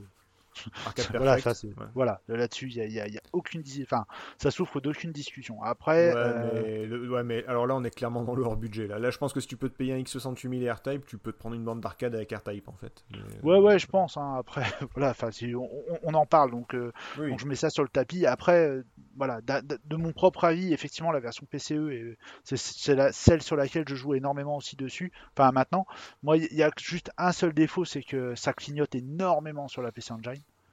Mais euh, avec la version CD, Alors. avec les musiques en, en version complète CD, honnêtement, Je, voudrais juste, je voudrais juste vous engueuler euh, tous les deux, euh, Pourquoi Ma- Ma- Marc et, et- et Nico, parce qu'on dit PC Engine, pas PC Engine. mais je t'emmerde. Non, je, je- je vous le dis, hein, mais c'est- je, je l'entends depuis tout à l'heure et je me dis, il faut, il faut que je le dise à un moment donné. Tu- eh, tu sais pas comment on dit bido ou baido Alors, eh, Voilà. Ah. Ah, moi, j'ai la réponse à cette question. Ah, alors? On dit quoi? Parce que j'ai fait une petite recherche pendant qu'on fait l'émission et je suis tombé sur des jaquettes de R-Type en Le mec, japonais il fait pour un voir. podcast alternatif à côté que- en fait. non mais il se fait chier en fait, c'est ça. Non, mais parce que l'avantage, c'est que Bido ou Baido, c'est donc un mot étranger, donc il est écrit avec des caractères que je Ouais, reconnais. katakana, vas-y. et donc, je vous. Alors, à votre avis, Bido ou Baido? Moi je dis Euh, baido. Moi, je- ah, peut-être Baido, ouais. Baido, Baido, Marc, il dit quoi? Moi, je suis sur Baido, il y a un Y. hein. Alors, Eh bien, c'est effectivement Baido. C'est écrit euh, avec les, les trois katakana Baido. Alors voilà. quand je l'ai dit tout à l'heure, personne m'a cru. Bien, bravo les gars. C'est Oh tout là ce que j'ai à dire. J'ai, euh, voilà, je le vois sur la jaquette là, de R-Type 2 ou de Et l'autre, Super il me reprend R-Type, sur la euh, PC c'est- Engine. On voit bien Bravo, marqué. Baido. Alors, on va, dire- Excusez-moi, on, je on- rêve. on- on- on va dire merci à PH pour la, la recherche et on va tous applaudir Nico parce que c'est lui le plus fort. Mais voilà, mais ça me fait plaisir. Ouais. Allez-y, applaudissez bordel. Oh. Ouais, Donc super, du coup, ok. euh, on la- rajoutera ça au montage. donc- donc, donc ok, donc moi je disais voilà, cette version sur la PCE, euh, elle- pour moi elle clignote énormément, mais euh, par contre c'est vrai que voilà, la version complète CD avec, la bande son en version CD, elle est euh, incroyable. Donc moi c'est la, enfin, voilà, c'est la version sur laquelle on pourrait rejouer. Évidemment il y a l'émulation. oui, alors oui, euh, euh, non, alors l'émulation c'est la réponse à à peu près tout. hein. Comment on fait Voilà. pour la rejouer Ben, Il y a l'émulation, donc ça c'est évident. Mais au- au niveau matériel d'origine, euh, la PC Engine sur UCard, bon ben c'est cool parce que les, les, les ça se trouve relativement facilement et c'est moins cher qu'un super CD-ROM avec le, jeu, je pense. Bah, après, le truc, c'est que, voilà, comme tu- comme tu l'as dit, sur PCE, bah, voilà, la, la U-Card, euh, elle est séparée en deux, quoi. Enfin, le jeu est splitté en deux. Euh, après, bah, tu peux y jouer effectivement sur Atari ST, Amiga, c'est pas les meilleures versions, ni l'une ni l'autre, mais elles sont quand même bonnes. Mais bon, ça se joue. Amstrad CPC, alors la version d'origine, bah ouais, elle est pas top, mais enfin, moi j'ai trouvé que le, le- le- la nouvelle version qui est sortie il y a, il y a- il y a de ça quelques années, euh, bah, j'y ai rejoué cet après-midi et franchement j'ai eu vraiment du mal. Enfin, j'ai la, la zone de jeu est très petite. Certes, c'est plus coloré, mais j'ai pas, euh, voilà, ça m'a pas, ça m'a pas éclaté plus que ça. Et par rapport à l'ancienne version que j'ai rejoué après, enfin, je- voilà, ça pas grand-chose. c'est le Ah studio. Tu parles le, le studio Easter Egg, c'est ça qui. euh, C'est qui a- Easter egg, qui a- ouais. Enfin, ils ont pas fait du mauvais boulot, hein, c'est pas le truc. C'est juste que, ouais, bon, ok. Je, je vois pas l'intérêt d'une telle version. Honnêtement, je, je vois pas Bah, l'intérêt d'avoir fait ça. Disons que la version, euh, la version CPC c'est considéré comme la plus mauvaise. Ils ont essayé de l'améliorer, mais si déjà de base c'est mauvais, c'est compliqué. Enfin bon. Ouais, non, mais peut-être. Après, si tu veux, euh, c'est toujours pareil. Enfin, les, les machines, elles nous offrent ce qu'elles peuvent. euh, Enfin, le, le maximum qu'elles Mm, peuvent. Je veux dire, mm. tu, tu peux pas toujours. voilà, le CPC. Je pense qu'il y avait peut-être mieux à faire, peut-être autre chose. Enfin, en tout cas, voilà, je j'ai pas, j'ai pas compris l'intérêt de ça. Maintenant, je, je, je critique pas du tout leur travail parce qu'il y a quand même du boulot qui a été fait dessus. Et puis, euh, c'est, c'est, enfin, voilà, le, le jeu tire parti des 128 kg de la machine, enfin, du 6128. Bref, c'est pas, c'est pas l'histoire, mais en tout cas, voilà, quand j'ai rejoué à cette version-là cet après-midi, j'ai fait. euh, pff, bon, j'étais content de l'avoir éteint et je, je suis pas allé, je suis même, j'ai même pas passé le premier niveau hein, parce que voilà, ça- m'a énervé et je trouvais que c'était pas précis. Enfin bref, il y avait, vraiment un problème. Et- La version soix- C64 est vraiment pas mauvaise. Par contre, pour le coup, elle est pas dégueulasse. Euh, si vous avez l'occasion d'y jouer, elle est plutôt pas mal. Euh, la version Game Boy Advance, elle, enfin c'est pas, euh, elle est pas, elle est pas par rapport au premier R-Type. Donc je vous dis une bêtise. La version Game Boy, ben moi personnellement, je la trouve plutôt pas mal faite pour une version portable. C'est vrai qu'effectivement, ben là, pour le coup, ça clignote aussi énormément et qu'on retrouve peut-être pas les plaisirs qu'on pouvait avoir sur la version d'origine, mais ça reste quand même super jouable. Euh, la version PC 88, bah, c'est pareil, pour vous procurer un PC 88 en France, euh, Ouais, c'est un peu plus délicat, mais bon voilà. Et la version. MSX, euh, voilà, elle est pas, c'est pas, c'est vraiment pas la meilleure version. Euh, c'est pareil, hein, euh, maintenant si, si vous avez la chance d'avoir un MSX, tant mieux pour vous, mais euh, voilà, moi j'y ai joué personnellement, je- elle est bien, mais euh, si, si vraiment il fallait se rabattre, je pense que PCE, euh, éventuellement euh, sur, sur une version, euh, La Master System version arcade. Bah, la Master System, oui, enfin, alors la Master System- Après, ce que je vous dis, c'est, mon avis. hein. Moi, j'ai, j'ai, j'ai beaucoup de, j'ai beaucoup de, d'affect avec la version Master System parce que voilà, je la Hmm. trouvais quand même plutôt pas mal foutue. Voilà, mais si vraiment tu veux jouer euh, à ce qu'il y a de plus proche de l'arcade avec un système que tu as chez toi pour pas trop trop cher, je pense que la version PCE reste quand même la meilleure des versions. Ou en tout cas, la meilleure option au niveau rapport qualité-prix. Alors, juste Petit- pour info, Je suis, euh, je suis juste, euh, si je peux apporter deux, trois petits trucs, euh, je suis d'accord sur la, la version Master System euh, qui est plutôt fidèle quand même par rapport à ce qu'est la version arcade de Mhm. base. Donc c'est quand même un bel exploit à ce niveau-là, mais c'est vrai aussi qu'elle clignote beaucoup, Oui. beaucoup, beaucoup. Beaucoup. Et que moi, qui du coup y ai joué cette semaine, je, je me suis quand même fait avoir plusieurs fois par des tirs que j'ai pas vus, hein, tout simplement. Donc euh, c'est- un petit peu. Beaucoup de choses euh, clignotent gênant, hein, sur pour System. hein, Ça fait partie des défauts de la console. Ah oui, euh, ouais, j'avoue. Bah, de toute façon, de manière générale, euh, Beaucoup de jeux, beaucoup de a- choses. Quelle que soit la version, tu as toujours plus ou moins quand même des. Ça clignote quand même plus Ouais, ou moins. mais du coup, le- voudrais faire un là, c'est vrai que petit- c'est peut-être un plus petit net clin que d'œil d'autres sur- jeux, mais forcément, il y a beaucoup d'éléments à l'écran par rapport à la console. Donc ça pour la Master System. Et juste pour revenir aussi sur la version Game Boy, où moi je suis plutôt agréablement surpris quand même, effectivement, par la conversion. Et après, je pense que le niveau, le jeu est un petit peu plus abordable, parce que déjà, il est plus court que les autres. Il n'y a que 6 niveaux au lieu de 8. Euh, et puis, comme euh, globalement la cadence de tir est beaucoup moins élevée, j'ai l'impression aussi qu'il y a des difficultés qui ont été euh, supprimées. Et donc, j'ai le sentiment que la version Game Boy est un petit peu plus abordable pour les joueurs. Après, comme ça a été dit aussi par rapport à une revue de presse tout à l'heure, c'est vrai que par contre, pour les musiques, c'est pas top parce que là, Ah oui. avec tous le- les, les sons qui passent par-dessus, c'est pas super agréable à l'oreille. Alors, moi, j'aimerais juste terminer en vous disant qu'il y a eu aussi beaucoup de rééditions. Et on- Là, on vous parle des, des vieilles machines pour, euh, pour les amoureux de- du rétro. Mais si vous n'avez pas ces vieilles machines, vous pouvez aussi jouer sur pas mal de rééditions, puisque ça a été réédité sur. euh, Euh, Qu'est-ce qu'il y a eu un petit peu? Il y a eu AirTypes sur la, sur la Play. Il y a eu, euh, il est même sur iPhone, le jeu. Il a été sur console virtuelle Wii, sur la Nintendo Switch, sur Steam, sur Play 4, sur, euh, voilà, sur à peu près tout, sur Xbox, Xbox Live Arcade aussi. Arcade, ouais, ouais, ouais. Euh, Il y a des compiles qui sont sortis, AirTypes et euh, DX aussi sur euh, Game Boy Color, avec les adaptations Game Boy des deux premiers épisodes. Enfin voilà, il y, a- beaucoup, beaucoup de, de façons de jouer au premier AirType. Et vraiment, vraiment, vraiment, ce serait dommage de, de s'en priver parce que oui, tout à l'heure j'ai dit que c'était un peu difficile parce que tu recommences à poil tout ça, mais c'est du die and retry, c'est du shoot up à l'ancienne et, et c'est encore aujourd'hui un très très bon jeu et sûrement une, c'est sûrement une leçon encore aujourd'hui de, de shoot 'em up. Voilà, c'est, je, je pense qu'on est d'accord là-dessus? Ouais. On est d'accord. Bon, On est d'accord. est-ce que vous avez quelque chose à rajouter? Non, je Non, pense je crois que qu'on a fait- on a fait le tour, là. mal fait le tour. Oh ben, je pense qu'on a fait tout le tour. Je m'étais juste interrogé là, sur un petit truc sur la version Master System. Il y a un passage secret dans le niveau 4, mais Oui. je ne sais pas s'il est présent dans les autres versions. Passage secret? Non, c'est inédit la, la, Ouais. la système. Il y a un petit Ah niveau ouais. supplémentaire C'est inédit la Master. qui est tout doublé. Ouais. Ah, Il y a un endroit euh, en milieu de stage, on va dire, tu peux passer en fait au-dessus dans un endroit du décor et ça t'amène dans un autre niveau. Ah ouais Ah merde, je savais pas Ouais. ça, tiens. Ah, ça m'intéresse.